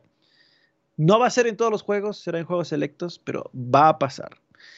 Será un poco raro para los fans de Xbox ver algunos de sus exclusivos salir en, PlayStation y Nintendo. Será raro. Les, veo preocupados, que, pero es que ellos no nos dan nada, porque les damos a ellos? Porque por eso compraron Activision, pues, ¿no? O sea, es, una inversión enorme, pues. Tienen que obtener ingresos de donde venga. Entonces, yo creo que definitivamente si tú ves que exclusivos de Bethesda, de Xbox, van a salir en PlayStation, creo que queda ya sentenciadísimo que Microsoft no tiene planes de jamás hacer exclusivo eh, Call of Duty, Diablo y esas sagas importantes. Eh, al, menos no 100% por toda la vida, ¿no? No, no. Yo creo que no va a haber planes para eso, honestamente. Eh, yo, yo no creo que los inversionistas van a decir, ah, sí, la saga más popular, quítala de PlayStation. No. El Fallout. O sea, dejémosle de recibir me da ganas de no ganar este año 2 mil millones de dólares. No lo saques en PlayStation. No, no creo. Honestamente no creo. Entonces, eh, no va a pasar eso. Veremos. Eh, bueno, si hemos visto. No sé, no, quiero decir que Microsoft está haciendo ese third party, pero es difícil no decirlo, men. Eh, es que estos días, pues, Satya Nadella sale a decir que quiere ser un buen publisher para Nintendo, para PlayStation. ya, pues, o sea, bacán. eso es. O sea, ¿qué más quiere? ¿Qué más quiere, no? Es, es Sega, solo que todavía saca sus propias consolas. Como en, inglés dicen, the writing is on the wall, ¿no? ya está escrito, o sea, no, no va a haber ninguna diferencia ahí. Sí, sí, está, está telegrafadísimo. Pero obviamente no van a ser todos los exclusivos pero capaz algunos sí, sí se quedan en, en, en, el propio ecosistema de, de Microsoft. Yo, yo, tengo dudas, ¿no? De cuál, cuál va a ser el... el ah, eh, o sea... La vara. Eso, la vara. Para medir, este juego se queda, este juego se hace multi. Porque, o sea, si es el tema éxito, yo diría los grandes juegos más bien son los que deberían hacerse multi, ¿no? Claro, sí. O sea, llevar un indie, o sea, bueno, obviamente Hyper Rush no es un indie, pero un doble A. Llevar un doble A no va a ser el mismo impacto que llevar el triple A que estabas ya haciendo bastante tiempo, ¿no? Totalmente, totalmente. Entonces, por ejemplo, yo, yo pensaba y decía, oye, ¿y qué va a pasar con el juego de Indiana Jones? Mm. Porque, o sea, si quieres tener el máximo de ingresos con esta saga, según yo, debería ser multi. Sí. Indiana Jones. Así sea que salga un poco tarde, o sea, sale primero en Xbox y después sale en PlayStation. Yo creo que debería, considerando hasta que en PlayStation era popular los Uncharted. Entonces, yo pensaría, ¿no? En este caso, bueno, por ahí vi un comentario que decía, pero es que un Hi-Fi Rush 2 no te va a vender una consola de 600. Quizás no te vende la consola de 600, pero sí te vende un Game Pass para jugarla en la PC, que es lo que ellos quieren después de todo, ¿no? Eh, en tu PC, en tu laptop, por streaming, que es otra opción también. Eh, lo que yo teorizaba hace tiempo era esto de que quizás llegan a un acuerdo, tal como Ubisoft te ofrece el Ubisoft Plus, te da los juegos de Ubisoft, eh, como ePlay te da los juegos de EA, así también puede haber una versión de Game Pass que te dé los juegos de Xbox en suscripción en otra plataforma que sería también chévere, de que tú pagues quizás una capa, digamos, la Ultimate, Ultimate Plus, por decir. Y esa te da juegos si es que los quieres jugar en otra consola. Y así te da esa ventaja, ¿no? O, este, que, y que la pagues a través de PlayStation también puede ser. O bueno, ahí vamos a ver que, cómo lo evolucionan, cómo lo manejan. Pero yo pienso que si un juego ya cumple un año y ya ves que tiene cierta audiencia, porque lo estás ofreciendo en tu juego de suscripción, lo estás ofreciendo como un juego físico y ya tiene, ya llegó a cierta audiencia y no llega a más gente es porque ya tienes que explorar otras opciones. Entonces ahí sí ya le Claro, o, sea, mira, por ejemplo, Sea of Thieves, que también es lo que va a salir en PlayStation. Es un juego relativamente popular en PC. O sea, no, te voy a decir es Fortnite, no es. Pero tiene, tiene una constante de unos 10.000 jugadores diarios en Steam. Entonces se ve que es un juego como servicio popular, porque lleva manteniéndose varios años así. Entonces, sacarle en PlayStation para Microsoft es, quiero que sea más popular y me dé más ingresos. Entonces, tienes, tienes pase de batalla, tienes microtransacciones, o sea, full, para monetizar bastante. Claro, o eh, sea, Hi-Fi Rush te entiendo que quizás la idea es lo voy a sacar porque quizás en Xbox no vendió tanto y quiero recuperar la inversión. Pero en el caso de Sea of Thieves no creo que ese es el caso, porque ya es un juego popular. Entonces yo creo que Microsoft, o sea, veremos nuevamente cuál es la vara que van a usar. Capaz las sagas más familiarizadas al propio Xbox se quedan en la marca, ¿no? Que sé yo, Halo, Gears of War, eh, los buques insignia, ¿no? Se quedan. Pero otras sagas, capaz, capaz y el, nuevo Elder Scrolls, cuando sale, si es multi. puede ser. Aparte, por ejemplo, Starfield puede ser de que se lo mantenga exclusivo porque eh, se asoció ya a Xbox. En cambio, Elder Scrolls, como si fue multi antes, puedes hacerlo siempre multi. Ah, sí, puede ser. ¿Sabes qué creo yo ahí? La propia Bethesda va a decir, men. Te lo dije al inicio. Te lo advertí. Starfield, si era multiplataforma, hubiese vendido el doble de lo que vendió. Ay, Dios. Y eso es por lo que se fue Pete Hines. Bueno, Pete Hines mandó el correo, ¿no? Pero ya se fue. Pero él tenía el correo preciso. ¿Por qué ellos sí pueden y nosotros no? Porque sabe que hay billetes. O sea, esa es la huevada. claro, sí, sí, sí. O sea, me imagino también debe ser un tema también un poco de orgullo, porque él se va diciendo el juego que vendió ni sé cuántas copias mundialmente, bla, bla, bla, ¿no? Así que, ya pues, ¿no? Es algo ahí por ahí de, de trabajo directamente. Me dio risa el comentario que dijiste justo de Jess Corden que dijo en el podcast, porque él fue el primero que dijo eso, ¿no? ¿Por qué le vamos a dar una, por qué le vamos a dar como que él fuera el dueño? ¿Por qué le vas a dar una exclusiva a consolas que nunca te van a dar ni una exclusiva de ellos? Así. Pero él fue el primero que se inventó ese comentario, o sea. No, pues sí, no, o sea, imagínate, él a finales del año pasado, en octubre por ahí, o noviembre, le citaron un tweet en el que él decía, los fans de PlayStation que están soñando que juegos de Xbox van a salir en su consola, siguen soñando. Y, claro, pues añejó como la leche ese tweet del, pobre. Entonces, claro, ahora él, yo creo que es, más que obvio. Ya lo aceptó. O sea, el, mero hecho de que los periodistas más acérrimamente fans de Xbox, ese, ese man de higiene que se me va el nombre, el Destin, creo que el Destin, el, Tom Warren. El Tom Warren de Verge y el Jess Corden de, de Windows Central. Eh, o sea, si los tres están diciendo esto va a pasar, quizás esto es positivo, eh, veamos, el, veamos, el, veamos el, el, lado alegre de esto, es porque se va a dar. No, no queda claro exactamente cuántos, cuántos, cuántos juegos van a salir de Xbox en PlayStation, en Nintendo, pero se va a dar. Microsoft sí, no es una third party, o sea, no es una third party, eso sí. Sigue sacando sus consolas, eh, pero digamos, es que ya desde el año pasado el propio Phil Spencer ha, venido diciendo, es que Xbox, digamos, es mucho más que solo sus consolas. Eh, aunque Phil Spencer no hay como creer mucho lo que dice, la verdad. Pero, porque se, dice y se desdice todo el tiempo. Ay, ese que ya vamos a ver la más grande mentira más adelante. Por acá, pues el 8 de febrero se estrena la nueva temporada de Halo en, Paramount Plus. Así que, ¿qué? ¿Que estás listo para la nueva temporada de las nalgas del Master Chief? No. o sea, uh, sí la voy a ver, pero no esperen que haga contenido alrededor. la gente sigue esperando el review de la temporada 1. bueno, yo creo que mi review, o sea, le hice en algún video de noticias, dije, ok, esto es lo que opino ya no, no. Lo máximo, lo máximo que me animo a hacerle a, esto.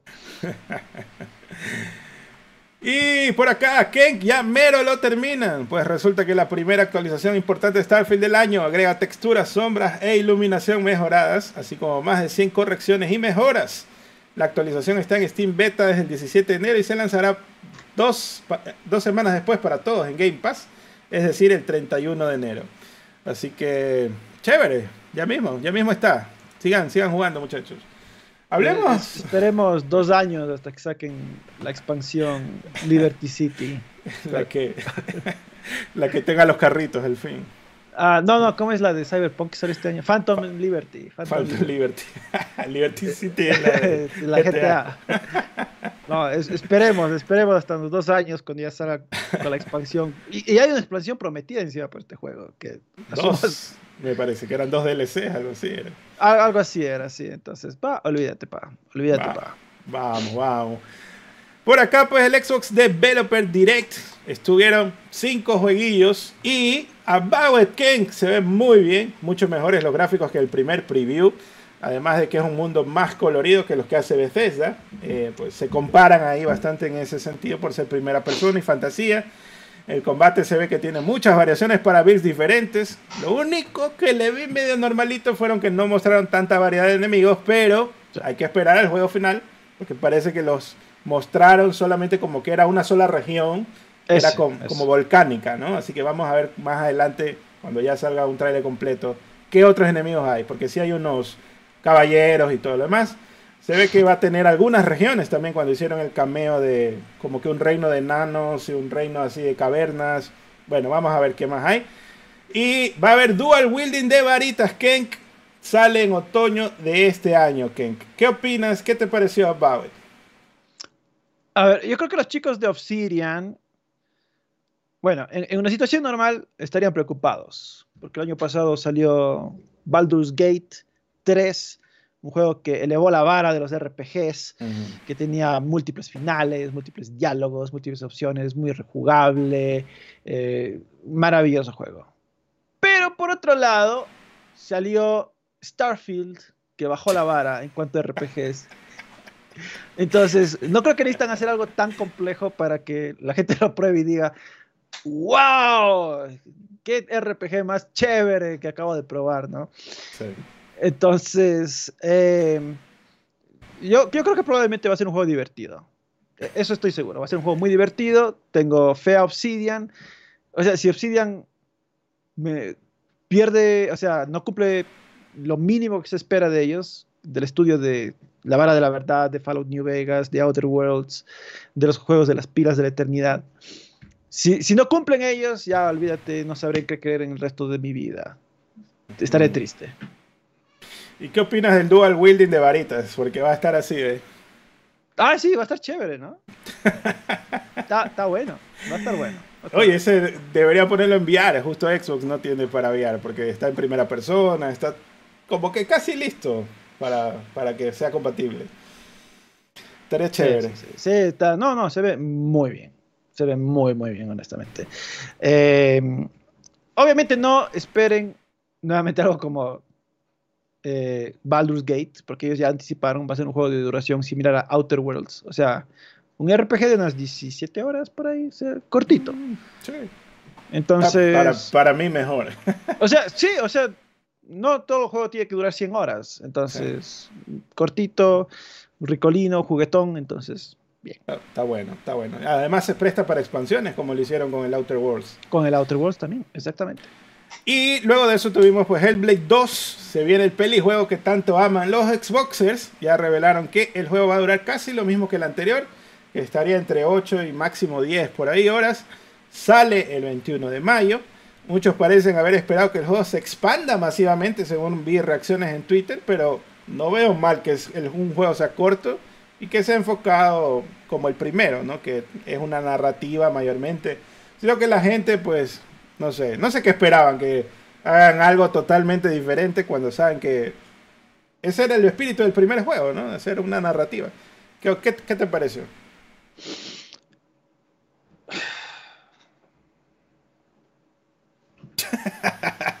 Next. no, no. O sea, los fans de Xbox eh, estaban ardidos conmigo porque llevo diciendo un buen tiempo que no, no me emociona nada. este juego. Honestamente, yo de Hellblade 2, nada, no me interesa. Este, me, nada le gusta. O sea, lo voy a jugar. Si es que lo juego y me parece entretenido. Bacán. Chévere. Pero hype, nada. Absolutamente. Mm. O sea, gráficamente se ve muy bien. eso sí te puedo decir. Pero es que ni, ni mostraron gameplay. O sea, yo no sé. ¿Vieron gameplay alguien ahí? O sea, yo por ahí vi unas dos segundos de gameplay y luego pasaban al tras cámaras luego mostraban alguna cinemática, pasaban a otras cámaras, luego mostraban un poquito más de gameplay y pasaban a otras cámaras. Yo no sé cuál se supone que es el gameplay en ese juego. No te quieren spoilear el gameplay, perro, por eso es. Eh, no, yo creo que lo que estamos viendo es el gameplay. Entonces. Este es el juego, Timmy. Este es el juego. Ese, es el juego, entonces. No hay más. entonces, bueno, ok, puede que esté muy chévere, muy interesante. Capaz es interesante y una bonita historia, pero no tengo hype. Eso sí digo a la gente. No tengo hype. Está bueno. También salió Ara History Untold. Ahí le doy paso a Keck porque a mí no me gustan tanto esos juegos. Vi que era algo de historia y de estrategia y eso. Creo es un juego de estrategia. O sea, imagínate, es un, como un Civilization mezclado con. Em, quizás un poco de Total War. Más bien sería un. Un Age of Empires por ahí. Se, ve interesante. Se ve interesante. Va a Game Pass, si no mal recuerdo este. Entonces, al Game Pass de PC. Entonces, lo probaré. Este sí lo pienso probar. Está bueno. La sorpresa de este direct fue Visions of Mana. No se confirmó en el direct si iba a Game Pass, pero en la Microsoft Store dice que sí. Vamos a ver si realmente sale. Está God para los tres fans, incluido yo mismo, o sea, hay dos más por ahí en el mundo. El juego sale en verano del 2024, así que está bueno, está bueno, está chévere. Se, le metieron más ganas que al, al remake del primer Legend of Mana, que puta, qué horrible que lo dejaron ese juego. Así que, bueno. Y finalmente, la joya de la corona de este direct fue el Indiana Jones and the Great Circle. En mi opinión, me gustó el arte, mitad cómic y mitad realismo. Está perfecto para este IP por los orígenes del juego, las revistas pulperas, ¿no? Que le dan la forma, pues, a, bueno, las aventuras a Indiana Jones. También me recuerda mucho a los artes conceptuales de las películas originales. Eh, no se me da un aire a cómo ilustraban los juegos de Star Wars en los juegos de Super Nintendo, ¿no? que se veían así como dibujos semi-realistas, ¿no? o los cómics de esa época también. Eh, la voz del Troyas no me termina de convencer mucho que digamos, se nota que está tratando de imitar a Harrison Ford y a veces no le sale al 100%. Eh, lo que podría malir sal para este juego es que por la misma época en la que se sitúa el juego, no será un juego piu piu, sino va a ser como que más de sigilo y puzzles que pues el desarrollador sabemos que ha hecho más juegos mucho más frenéticos, ¿no? Veremos cómo está ese balance cuando el juego salga, pues me reservo la opinión por ahora. Además espero que tengamos opción de tercera persona, quizás un modo en PC, porque quizás no lo veo que, que lo vayan a ofrecer el primer día. Pero me gustaría jugar el completo el juego en ese modo. En especial creo que la opción de tercera persona pues les daba chance para meterle más skins de otras películas. Pero no quisieron, lo hicieron en primera persona. No tuvo fecha exacta de salida, solo dijo 2024. Y pues el juego parece que está entre el arca perdida y la última cruzada. Sería bueno que hagan una trilogía para que se pueda aprovechar todo el trabajo de desarrollo y los personajes puedan ser recurrentes. Además de que un par deben morir para mantener el canon. Porque pues está, turro que Indiana Jones tenga como... Tiene un interés amoroso en cada, en cada película y luego al final tuvo la misma pareja siempre, ¿no? Y es como que, bro, esto no tiene tanto sentido, así que cada vez le van aumentando. Eh, en todo caso, eso creo que no es tanto problema, pero pues sí sería chévere que hagan más juegos para que aprovechen lo que ya han hecho. ¿Qué te pareció? Porque yo lo vi bastante bien. A ver, eh, yo ya he dicho, no soy fan de las pelis. Para nada, no, no soy fan. Eh, no fueron ni mi infancia, ni mi adolescencia, ni mi adultez, ni nada. Y sí las he visto, eso sí. Son entretenidas. Eh, entonces yo no esperaba nada del videojuego. Luego vi el tráiler y sí, sí me emocionó, la verdad. Sí, sí quedé intrigado, se veía interesante. se ve que le han puesto cariño hasta cuando sonó la banda sonora de del tan tan tan me quedé como que oh ah, ah, claro de John Williams sí o sea pero el tema de Indiana Jones no Ajá. Claro me quedé como que ah che, ok ok está, está bien está bien le han puesto ganas saben cómo hacer recapturar la atmósfera de las pelis se ve relativamente interesante entonces yo creo que sí sí lo voy a jugar o sea, no tengo hype, pero sí tiene mi interés el juego. Entonces, eh, voy a estar ahí intrigado. Me alegro que lo hicieron en primera persona. Eso sí le diré. Eh, mm. no, no, no creo que hubiera sido pertinente que hagan un, un, videojuego muy parecido a Uncharted en tercera persona. Porque eh, inevitablemente hubiese sido la comparación y la vara a medir. Y, y pues, capaz el juego no no tiene tantas escenas máximas de acción como Uncharted se terminó caracterizando, ¿no? Cada vez cosas más locas. no, sé qué van a hacer en el estudio. Entonces, no sé. Ahora, yo te digo, tú que eres más fan de Uncharted, ¿tienes alguna esperanza de que se tenga una sensación parecida o nada, nada, nada que ver? Yo creo que hay otro feeling con Indiana Jones que también se va perdiendo, ¿no? Quizás el primer juego fue mucho más el estilo, pero luego como que ya fue haciéndose su, su propia cosa en algunos aspectos, ¿no? Eh, aparte de que era un juego, en esa época estaba de moda hacer los juegos de tercera persona y cobertura, ¿no? Entonces fue tomando como que otra forma. También tenía... Eh, apostaba mucho con temas mitológicos, este, y como los zombies en el primer juego, en el segundo juego eran estos monstruos medio raros, y en el cuarto ya se puso más realista, ¿no? Entonces ya dijo, ya esa huevada no pasó, más o menos. Más bien negó su pasado el men. Eh, entonces, y, y, creo que en el 3, hacerlo muy realista como que fue así más o menos nomás. Pero en cambio en el 4 sí lo compensaron con más aventura.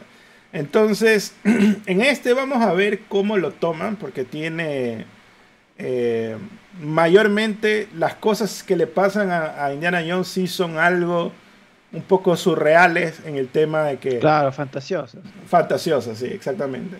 Porque toman esto de que los artefactos tienen algún efecto y tienen estos templos y cosas así, ¿no?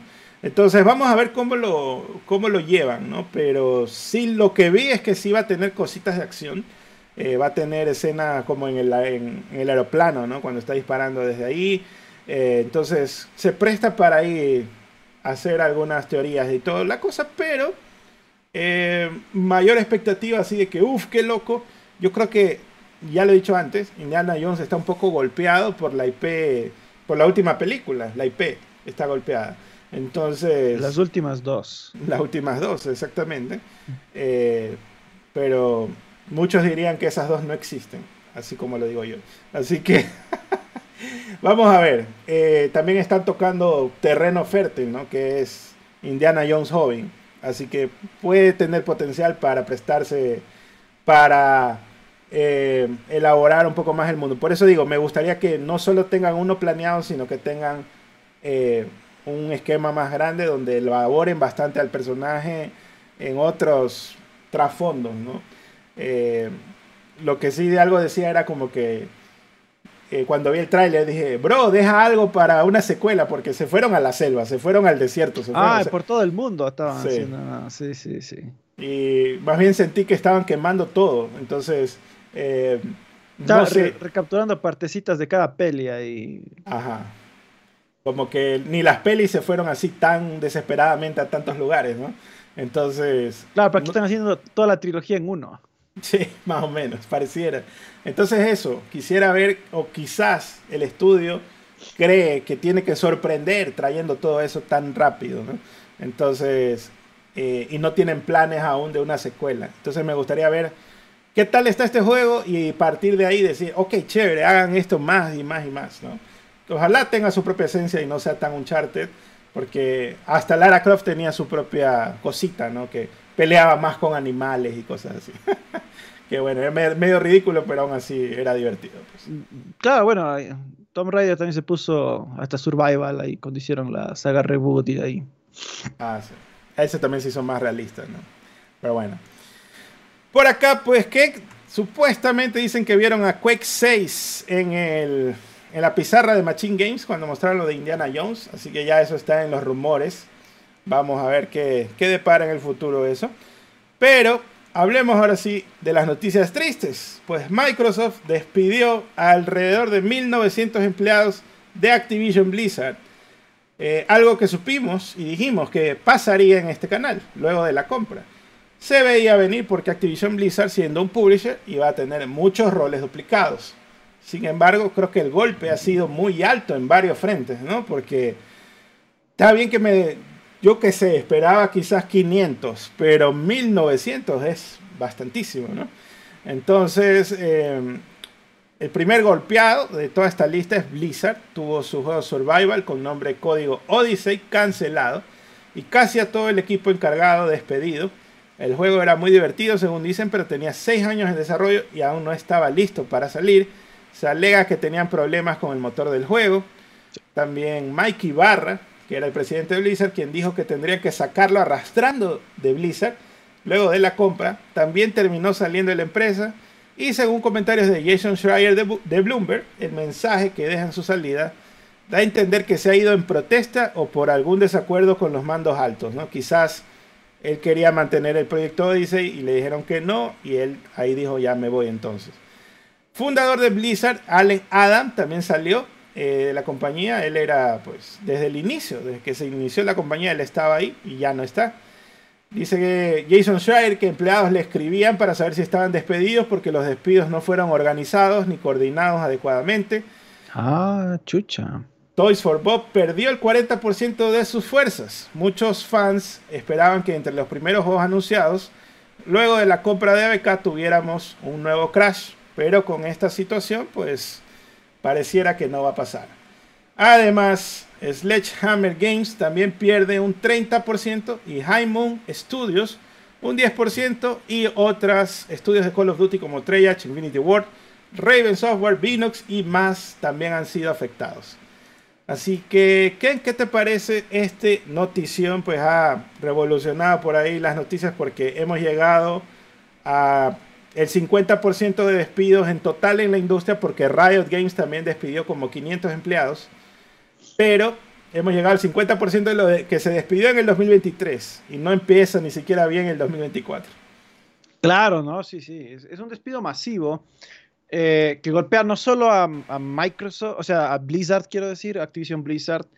Eh, al principio pensábamos que era un despido solo porque cuando compras hay eh, efectivamente empleos que se duplican pero vemos que hay mucha gente que fue despedida y no necesariamente cumple ese requisito. ¿no? tú lo dices, todos los estudios de Call of Duty fueron eliminados, eh, bueno, no eliminados totalmente, no, pero eliminados puestos. En el caso de Blizzard vemos gente que fue golpeada, pero también fue golpeada gente de la propia Xbox y de Bethesda, eso llama la atención. En el caso de Xbox, eh, Jess Corden reportaba que se despidió a toda la gente que está haciendo Em, o sea, que se encargaba de que los juegos de Xbox lleguen en físico a las tiendas. Ah, también. A, las minoristas. Y se decía que parece ser el enfoque futuro de Microsoft centrarse en lo digital. ¿no? Entonces, capaz la mayor cantidad de ventas de Xbox actualmente es en digital. Entonces, probablemente vieron que no es necesario tener tanto empleado en este eh, llevando juegos de Xbox, porque con menos empleados puedes hacer eso.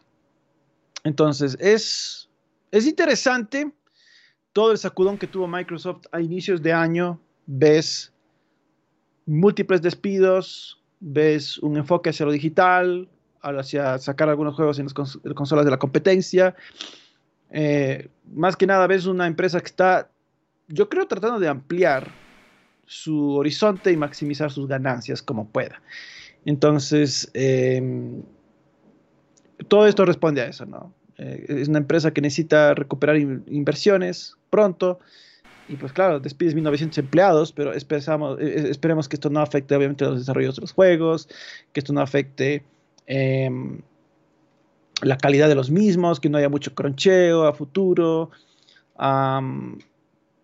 bastante curioso, honestamente. Em, preocupa, en cierto sentido, asumo yo, para muchos empleados de Activision Blizzard. Eh, quizás antes de la compra había esta promesa de que no van a poder hacer uniones, eh, sindicatos, perdón. Van a poder hacer sindicatos ustedes, van a poder este, tener más flexibilidades laborales, etcétera, y se golpean con tremendo, con tremendo batacazo meses después de que ya la compra se cerró. Entonces, bueno, bueno, es tremendo, ojalá vengan tiempos mejores. Y para la gente que fue despedida, que es triste a fin de cuentas, ojalá consigan empleo pronto. Sí, ah, ha sido un golpe fuerte, la verdad. Y lo triste es que ahora toda esa gente, ¿no? Tiene que ahora reagruparse, buscar, no se sabe, bueno, se sabe que hay algunos que sí eran desarrolladores, hay otros que quizás estaban en roles más administrativos y tal, ¿no? Como los que dices de de la gente de retail, que eran los que hacían los juegos físicos y todo lo demás. Eh, ojalá, ojalá vayan y consigan algo lo más pronto posible. Está, está la cosa. Em, lo que sí es que hay datos interesantes que justo como mencionabas, hay algunos em, usuarios de redes sociales que son fans y reportan justo antes de esta noticia que Microsoft llega a ser una empresa trillonaria, ¿no? Que para, para pues las métricas estadounidenses sería llegar a los a millón de millones, ¿no? Claro. Y luego de eso, pues sale con esto, ¿no? Pero también hay el contexto de que se supone que al finalizar enero ellos ya iban a reportar sus, su balance como empresa. Entonces este contexto de los despidos les da un poco de eh, respiro supuestamente a los inversionistas para que vean que estaba, les está yendo bien, ¿no? Supuestamente. Entonces, todo responde a un tema económico mundial en el que estamos, la recesión, bla, bla, bla. Pero pues eh, esta absorción ya saben, ya sabíamos que todo esto iba a pasar, solamente que no iba, no, no, no teníamos la magnitud tan clara, ¿no? Quizás esperábamos 10% por ahí, incluso alguien le pegó al número fijo que era 20% y el 20% son 1900 empleados. Bestia. Así que vamos, ojalá que les vaya muy bien en el futuro, se puedan recuperar. De aquí igual, me imagino, nacerán nuevos estudios, nuevos proyectos para algunos y bueno, veremos qué sale en el futuro. Claro, o sea, bueno, claro que Microsoft alcanza los mil, los, perdón, los tres mil billones, ¿no? Pero eh, y Microsoft van a decir, o sea, sí alcanzamos esto, pero por Windows, ¿no? Y por todas y todas, por, por Office y todas estas cosas. Y no ves a Xbox. Entonces, eh, para que Xbox ponga su cuota en el crecimiento de la empresa, pues tienen que empezarnos a responder eh, con la inversión que hicimos. Claro. no olvidar que gastaron 69 mil millones, o sea, algo, algo tenía que ceder también ahí, así que chus, es complicado. Es, quizás es el sabor amargo, ¿no? De que eh, estabas con el Bobby Kotick que te estaba ahí latigueando para que cronchees y llega Microsoft como salvador y tú decías, uy, al fin ya voy a trabajar normal, voy a salir productivo, bla, bla, y voy a trabajar para esta empresa y luego viene el hacha y te cercena todo, ¿no? Entonces esa parte es la más agridulce. O sea, las condiciones laborales van a mejorar para los que se quedan. sí, esa es la parte triste. Ese, ese, ese fue el, la letra pequeña que no, se, que no se había visto antes. Bueno, llegamos a varios muchachos. Mr. que se suscribió nuevamente. Isa también. Gracias, muchachos. Saludos. Lestat mandó 50 mexicanos. Dice: Saludos, crack. Se les echaba de menos. Llegué a pensar que Casex trabajaba en TC y estaba pasando el trauma. Qué bueno verles de vuelta. bueno, bueno, muchachos. Ya que estamos aquí, no se olviden de dejar los likes. Eh, a ver si llegamos a los 300. Por favor, per favor. Sería vacancísimo. Bueno, pasemos rápidamente a varios y pues resulta que el presidente de Square Enix, Takashi Kiryu, dice que la compañía tiene planes de estandarizar procesos y mejorar su eficiencia, lo cual incluye la agresiva aplicación de la IA en sus esfuerzos de desarrollo y publicación en el futuro. Sin embargo, no detalló en dónde la van a usar. Ahora que son amigos con Microsoft, que tiene un trato con la empresa InWorld, que está haciendo trabajos de diálogo con IA, quizás va por ahí la cosa. Vamos a ver qué nomás trae Square Enix en el futuro. También estuvo la noticia este mes de que Star Wars Outlaw se lanzaría a finales del 2024, según un post en los blogs del parque de Disney. Sin embargo, los medios se enteraron de la fecha y Disney mandó a hacer el cambio para que solo diga 2024. Vamos a ver qué fecha realmente saldrá. Hay una presentadora Sky News que recibió críticas por menospreciar a un niño de 13 años que batió récords de Tetris durante un stream. El chico con el canal de YouTube Blue Scooty logró llegar a la pantalla de fin de Tetris, que básicamente crashea el juego. Muchos pensaron que solamente la IA podría vencer Tetris de NES en esa forma, pero el niño lo logró durante un stream, estableciendo el récord del final de Tetris. Entonces aquí, pues, qué pena, ¿no? Las generaciones siempre más antiguas menosprecian la forma de los pequeños logros que tienen las generaciones nuevas. Así que Sí, pero bueno, el, hate, el hate uh, o sea, yo entiendo, sí está mal y todo, pero Pero el hate estaba un poco exagerado a la, señora. O sea, luego la gente va y dice, qué sé yo, Bad Bunny no me gusta, porque es un músico para la nueva generación, pero nosotros no, no nos gusta, no le entendemos cómo les puede gustar a la gente, por ejemplo.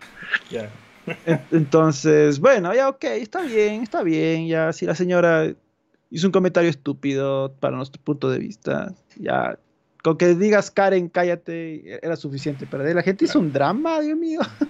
Sí. Sí, pero también pienso yo que ya si, ya si no sabes esa huevada, ya ahí déjala nomás, ¿no? O sea, no sé, ¿para qué le, le metes cuchara si no, no sabes los contextos y todo eso? O sea, además un niño de 13 años, eh, esta, esta man habla como que el man va a curar el cáncer, o sea, es un niño pequeño. O sea, no si fuera un doctor que se dejó de trabajar para irse, todavía le diría, oye, chucha, ponte a camellar, no sé. Pero bueno. También pues despidieron al encargado de escribir los cambios en las leyes chinas que imponían límites de gasto en videojuegos. Los cambios propuestos limitarían el gasto, prohibirían las recompensas de inicio de sesión diarias y más. Después de que se anunció la propuesta, las dos mayores empresas de juegos de China incluida Tencent, perdieron casi 80 mil millones de dólares en valor. Uh, Xi Xing fue destituido la semana pasada de su puesto como jefe de la unidad editorial que a su vez regula el vasto sector de videojuegos de China. Así que ni los chinos les gustó que tanto lo, le pongan tantas leyes, ¿no? Ah, no aguantaron, no soportaron que le quiten valor a las empresas chinas. Creo que ese fue lo más, lo más fuerte. Qué God, qué God China. China God. Y Suicide Squad Kill de Justice League tuvo los peores previews que he visto en la historia de los previews. Una basofia total en toda la historia de basofias que he visto. Desde hace mucho tiempo que no se ve un fake tan grande en PR.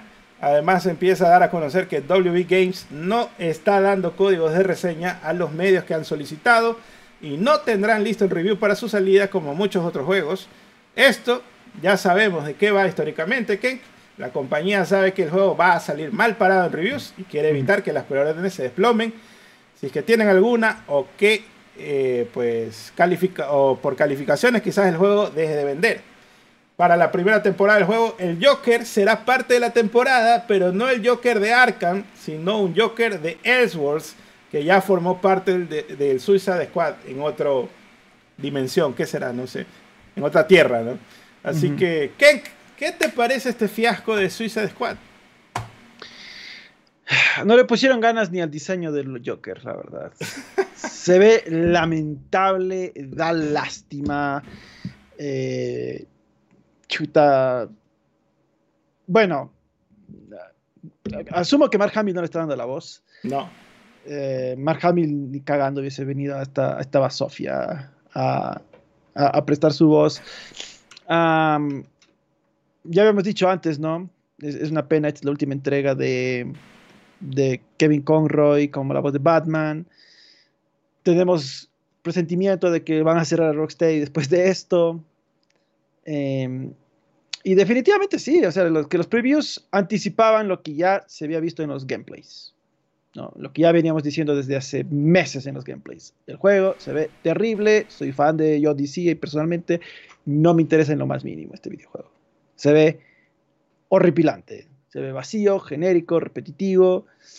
Eh, la interfaz de usuario es terrible. Entonces, bueno, o sea, no me sorprendió nada de lo que vi en las previews. ya nada, o sea, ojalá. Yo, yo, hubiese deseado que el año pasado lo cancelen y más bien se ponga a hacer algo nuevo ya de los panas de Rocksteady. Me da pena, ¿no? En especial WB Games tiene tremendo hitazo con Hogwarts Legacy y viene ahora tremenda estrellada que se va a pegar con Suicide Squad, pero críticamente, ¿no? Eh, quizás en críticas no le voló la mente a nada de Hogwarts Legacy, pero en ventas obviamente sí va a tener un golpe eventual este Suicide Squad. Eh, también me da pena por el Jaime Pistolas, ¿no? Que va a ver esto y, y, va a decir, ¿para qué anduve hablando? No debí ni tocar esa huevada de juegos mejor me digo a mis películas nomás. Eh, no sé, es una vaina, pero es lo que es. Yo creo que, y esto te iba a preguntar, ¿qué te parece que esta sea el, el último clavo en el ataúd de los ojos como servicio? Porque se rumora que van a ir en picada de ahora en adelante los juegos como servicio. Bueno, al menos los que uh, de parte de Warner Bros. probablemente sí será el fin de los fines. Um, sería raro, creo yo, de, de, de, parte de W Games volver a intentar esto eh, en buena hora. En el caso de PlayStation, todavía tienen muchos que se vienen, que ya sabemos, o creemos, no van a durar nada el rato que salgan. Entonces las apuestas están en, eh, en cuántos son lo suficientemente sensatos para simplemente cancelar estos proyectos antes de que, de que se terminen estrellando. Ah, ojalá, ojalá sí pase lo que dices, ¿no? De que ya se viene. O sea, a ver, vienen en caída en el sentido de que, asumo yo, salen un montón por año. Ajá, exactamente. Y, y, pues digamos ahora van a salir más limitados, eh, con más cabeza, eh, no como el cash grab que las empresas simplemente querían, porque eso es lo que, o sea, muchos de estos juegos empezaron a ser así como cash grabs, nada más. eh, ah, quiero dinero fácil, listo, ahí pon multijugador, listo, ya está, tú nunca has hecho multijugadores, pero ya, dame algo, dame algo que me dé miles de millones fáciles. Entonces, espero que eso sí pase, porque definitivamente hacer un juego como servicio no es algo fácil de lograr, eh, y muchos, mu muchos estudios han venido malgastando su tiempo de una forma estúpida en esto. Creo que la tendencia a la que se refiere justamente es lo que dices, de que estudios grandes que estaban pivoteando para juegos como servicio han frenado en seco y se van a regresar nomás al, a juegos premium, que es lo que ya conocemos, los AAA, ¿no? Así uh -huh. que probar, quizás no todo sea AAA, quizás pasen a AA, etcétera, pero eh, sorprendentemente de los de los que sobreviven han sido los estudios relativamente no tan grandes.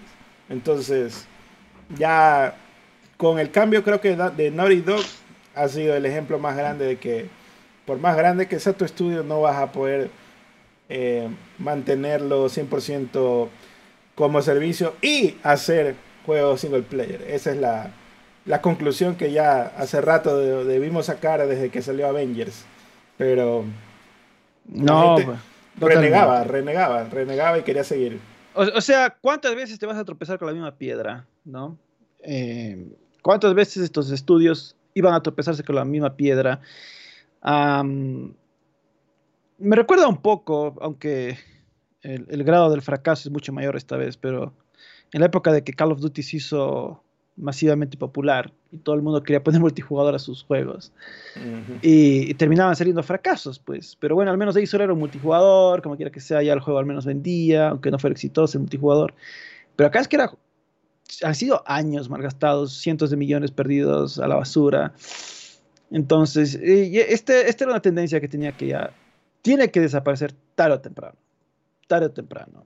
Eh, va a pasar, yo estoy totalmente de acuerdo contigo, va a pasar. Esto definitivamente va a pasar. Bueno, eso, ojalá, ojalá se cumpla. Vamos a ver cómo las empresas comienzan a cambiar, le dejan quizás espacio a los juegos pequeños que sigan como justamente Palworld, ¿no? Es un juego como servicio, pero realmente oficialmente no lo es, simplemente un juego survival con cooperativo, ¿no? Así que eventualmente tendrá más cositas online, quizás más microtransacciones, yo qué sé. Pero por ahora simplemente es un juego como servicio. Es un juego cooperativo online y ya, nada más. No, pues claro, o sea, la idea aquí para mí debe ser, o sea, para... Eh, para cualquier empresa grande que quiera hacer algo con juegos como servicio, sigue el ejemplo de Palworld. Un estudio limitado, esfuerzos limitados, sácalo. Si te va bien, buenísimo. Eh, dale por último soporte un año a ver si es que quizás las reglas o, y si no mismo, bueno, ya, pero al menos no gastaste cientos de millones de dólares uh -huh. eh, en, en, algo que, que pues bueno, a, a, al final del día fue dinero a la basura. Entonces, eh, es una pena, ciertamente. O sea, bueno, lo de Suicide Squad absolutamente me da una pena porque a mí me, me encanta pues, el estudio. Uno de los que me, parecía, me parecería que tendría una propuesta chévere, justamente es el de Hogwarts, que yo hablaba antes de que se revelara qué iba a ser el juego y todo lo demás. Yo te decía, ¿te imaginas que sea cooperativo? ¿Te imaginas que vayas a las clases Mm, con tus claro. amigos, eh, estés con tu grupito y vayas ahí a joder, a hacer aventuras, no sé qué? Algo así, coger el de Hogwarts y comenzarle a darle formita. Ah, ya mira, vamos a hacerlo cooperativo en el siguiente juego. Y luego le vamos a poner este ya más cositas de que construyes tu casita, que no sé qué. O sea, esas huevadas, así, poco a poco, pero no tienes que construir el monumento en un día. O sea, esa es la huevada que, que quizás no muchos entienden, ¿no? De que quieren la experiencia perfecta el día uno, ¿no? Y Claro, eso o sea, nunca va a pasar. Quieren Fortnite Ajá, de salida. eh, de salida, ¿no? No, Nunca se va a dar algo así, pues. ¿no? Ni Nunca. Fortnite fue Fortnite de salida. Ni Fortnite fue Fortnite de salida, absolutamente. O sea, hasta Fortnite tuvo que tropezarse año y medio, algo así, hasta que logró ser un juego que, que, bueno, se hizo popular y era más divertido. eh, y de hecho Fortnite empezó siendo un juego, o sea, y eso estoy hablando del Battle Royale, que salió y era pff, aburridazo. Pero Fortnite, Fortnite, o sea, el juego originalmente ni era de Battle Royale, era otra cosa, ¿no? Un Claro. juego de supervivencia. Sí. Y solo reciclaron assets, por ahí hicieron un par de cositas así, nada más. Entonces, no, definitivamente. Las empresas tienen un, un- un pésimo enfoque cuando se trata de hacer estos juegos. Eh, necesitan ponerse las pilas, necesitan enfocarse bien en solo hacer un juego divertido, no, no tiene que ser la maravilla visual, ni, ni la, ni, maravilla técnica y listo, ¿no? Y bueno, la última noticia que es que hay un nuevo tráiler del nuevo Budokai Tenkaichi. Se vienen los Mm. lloros porque Edward dice que está decepcionado que ocupen un hexágono por cada transformación y eso lo cuenten como personaje. Debe ser quizás su primer juego de peleas en la vida, que no sabe que existen los DLCs y van a querer farmear todo hasta el final, a todos los Gokues posibles. 164 slots confirmados para jugadores, para personajes. 24 revelados y esos 24 son Goku y Vegeta. O sea, 12 Gokus, 12 Vegetas. Kenk, ¿viste el tráiler? Porque sí, se ve bien, se ve chévere todo. Se ve que es nueva, nueva generación, bla, bla, bla. Pero solo ves una pelea de Goku con Vegeta. Eso es todo. Claro, o sea, solo es, solo es un... Igual el trailer lo pone así como rivalidad, ya no me acuerdo cómo decía, pero bueno, daba la idea de que era... Que te quería mostrar solo un Goku versus Vegeta con bug y todo. Ahí se dieron cuenta que, que Goku es, es Vegeta, pero con la peluca cambiada. Ah, sí, no, todos son, todos son Goku con, con diferentes pelos, ¿no? Eh, a ver, no, definitivamente. Bueno, una cosa que se llama la atención es que, digamos, en los Budokai anteriores, si bien el roster era igual, ¿no? El Goku esto, el Goku lo otro, al menos las transformaciones sí las podías hacer dentro del propio, de la propia pelea. Entonces, eh, ahora en cambio todo está se- separado aparentemente.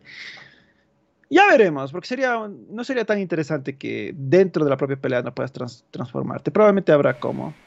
Claro. Eh, solo que te están dando la chance de elegir desde la selección si quieres entrar transformado. Creo, creo. Sí. Ya, ya veremos. Pero sí estoy interesado por el nuevo Dragon Ball. Es lo que habíamos pedido de un buen tiempo y parece que sí no nos, va, nos lo van a cumplir, la verdad. El hacker dice, las mamás tenían razón. Todos son Goku. No, men, o sea, creo que todos hemos visto a estas alturas ese, ese video donde simplemente cogen ahí la cara de Goku, aparentemente, le sacan el pelo, ponen el de Vegeta y es Vegeta. Gohan, y hasta Piccolo, loco, hasta Piccolo es Goku, hasta Piccolo es Goku, Sin cejas, nada más. sin cejas y con las antenas y verde, pero hasta Piccolo es Goku, men, o sea, ese Toriyama Qué gol.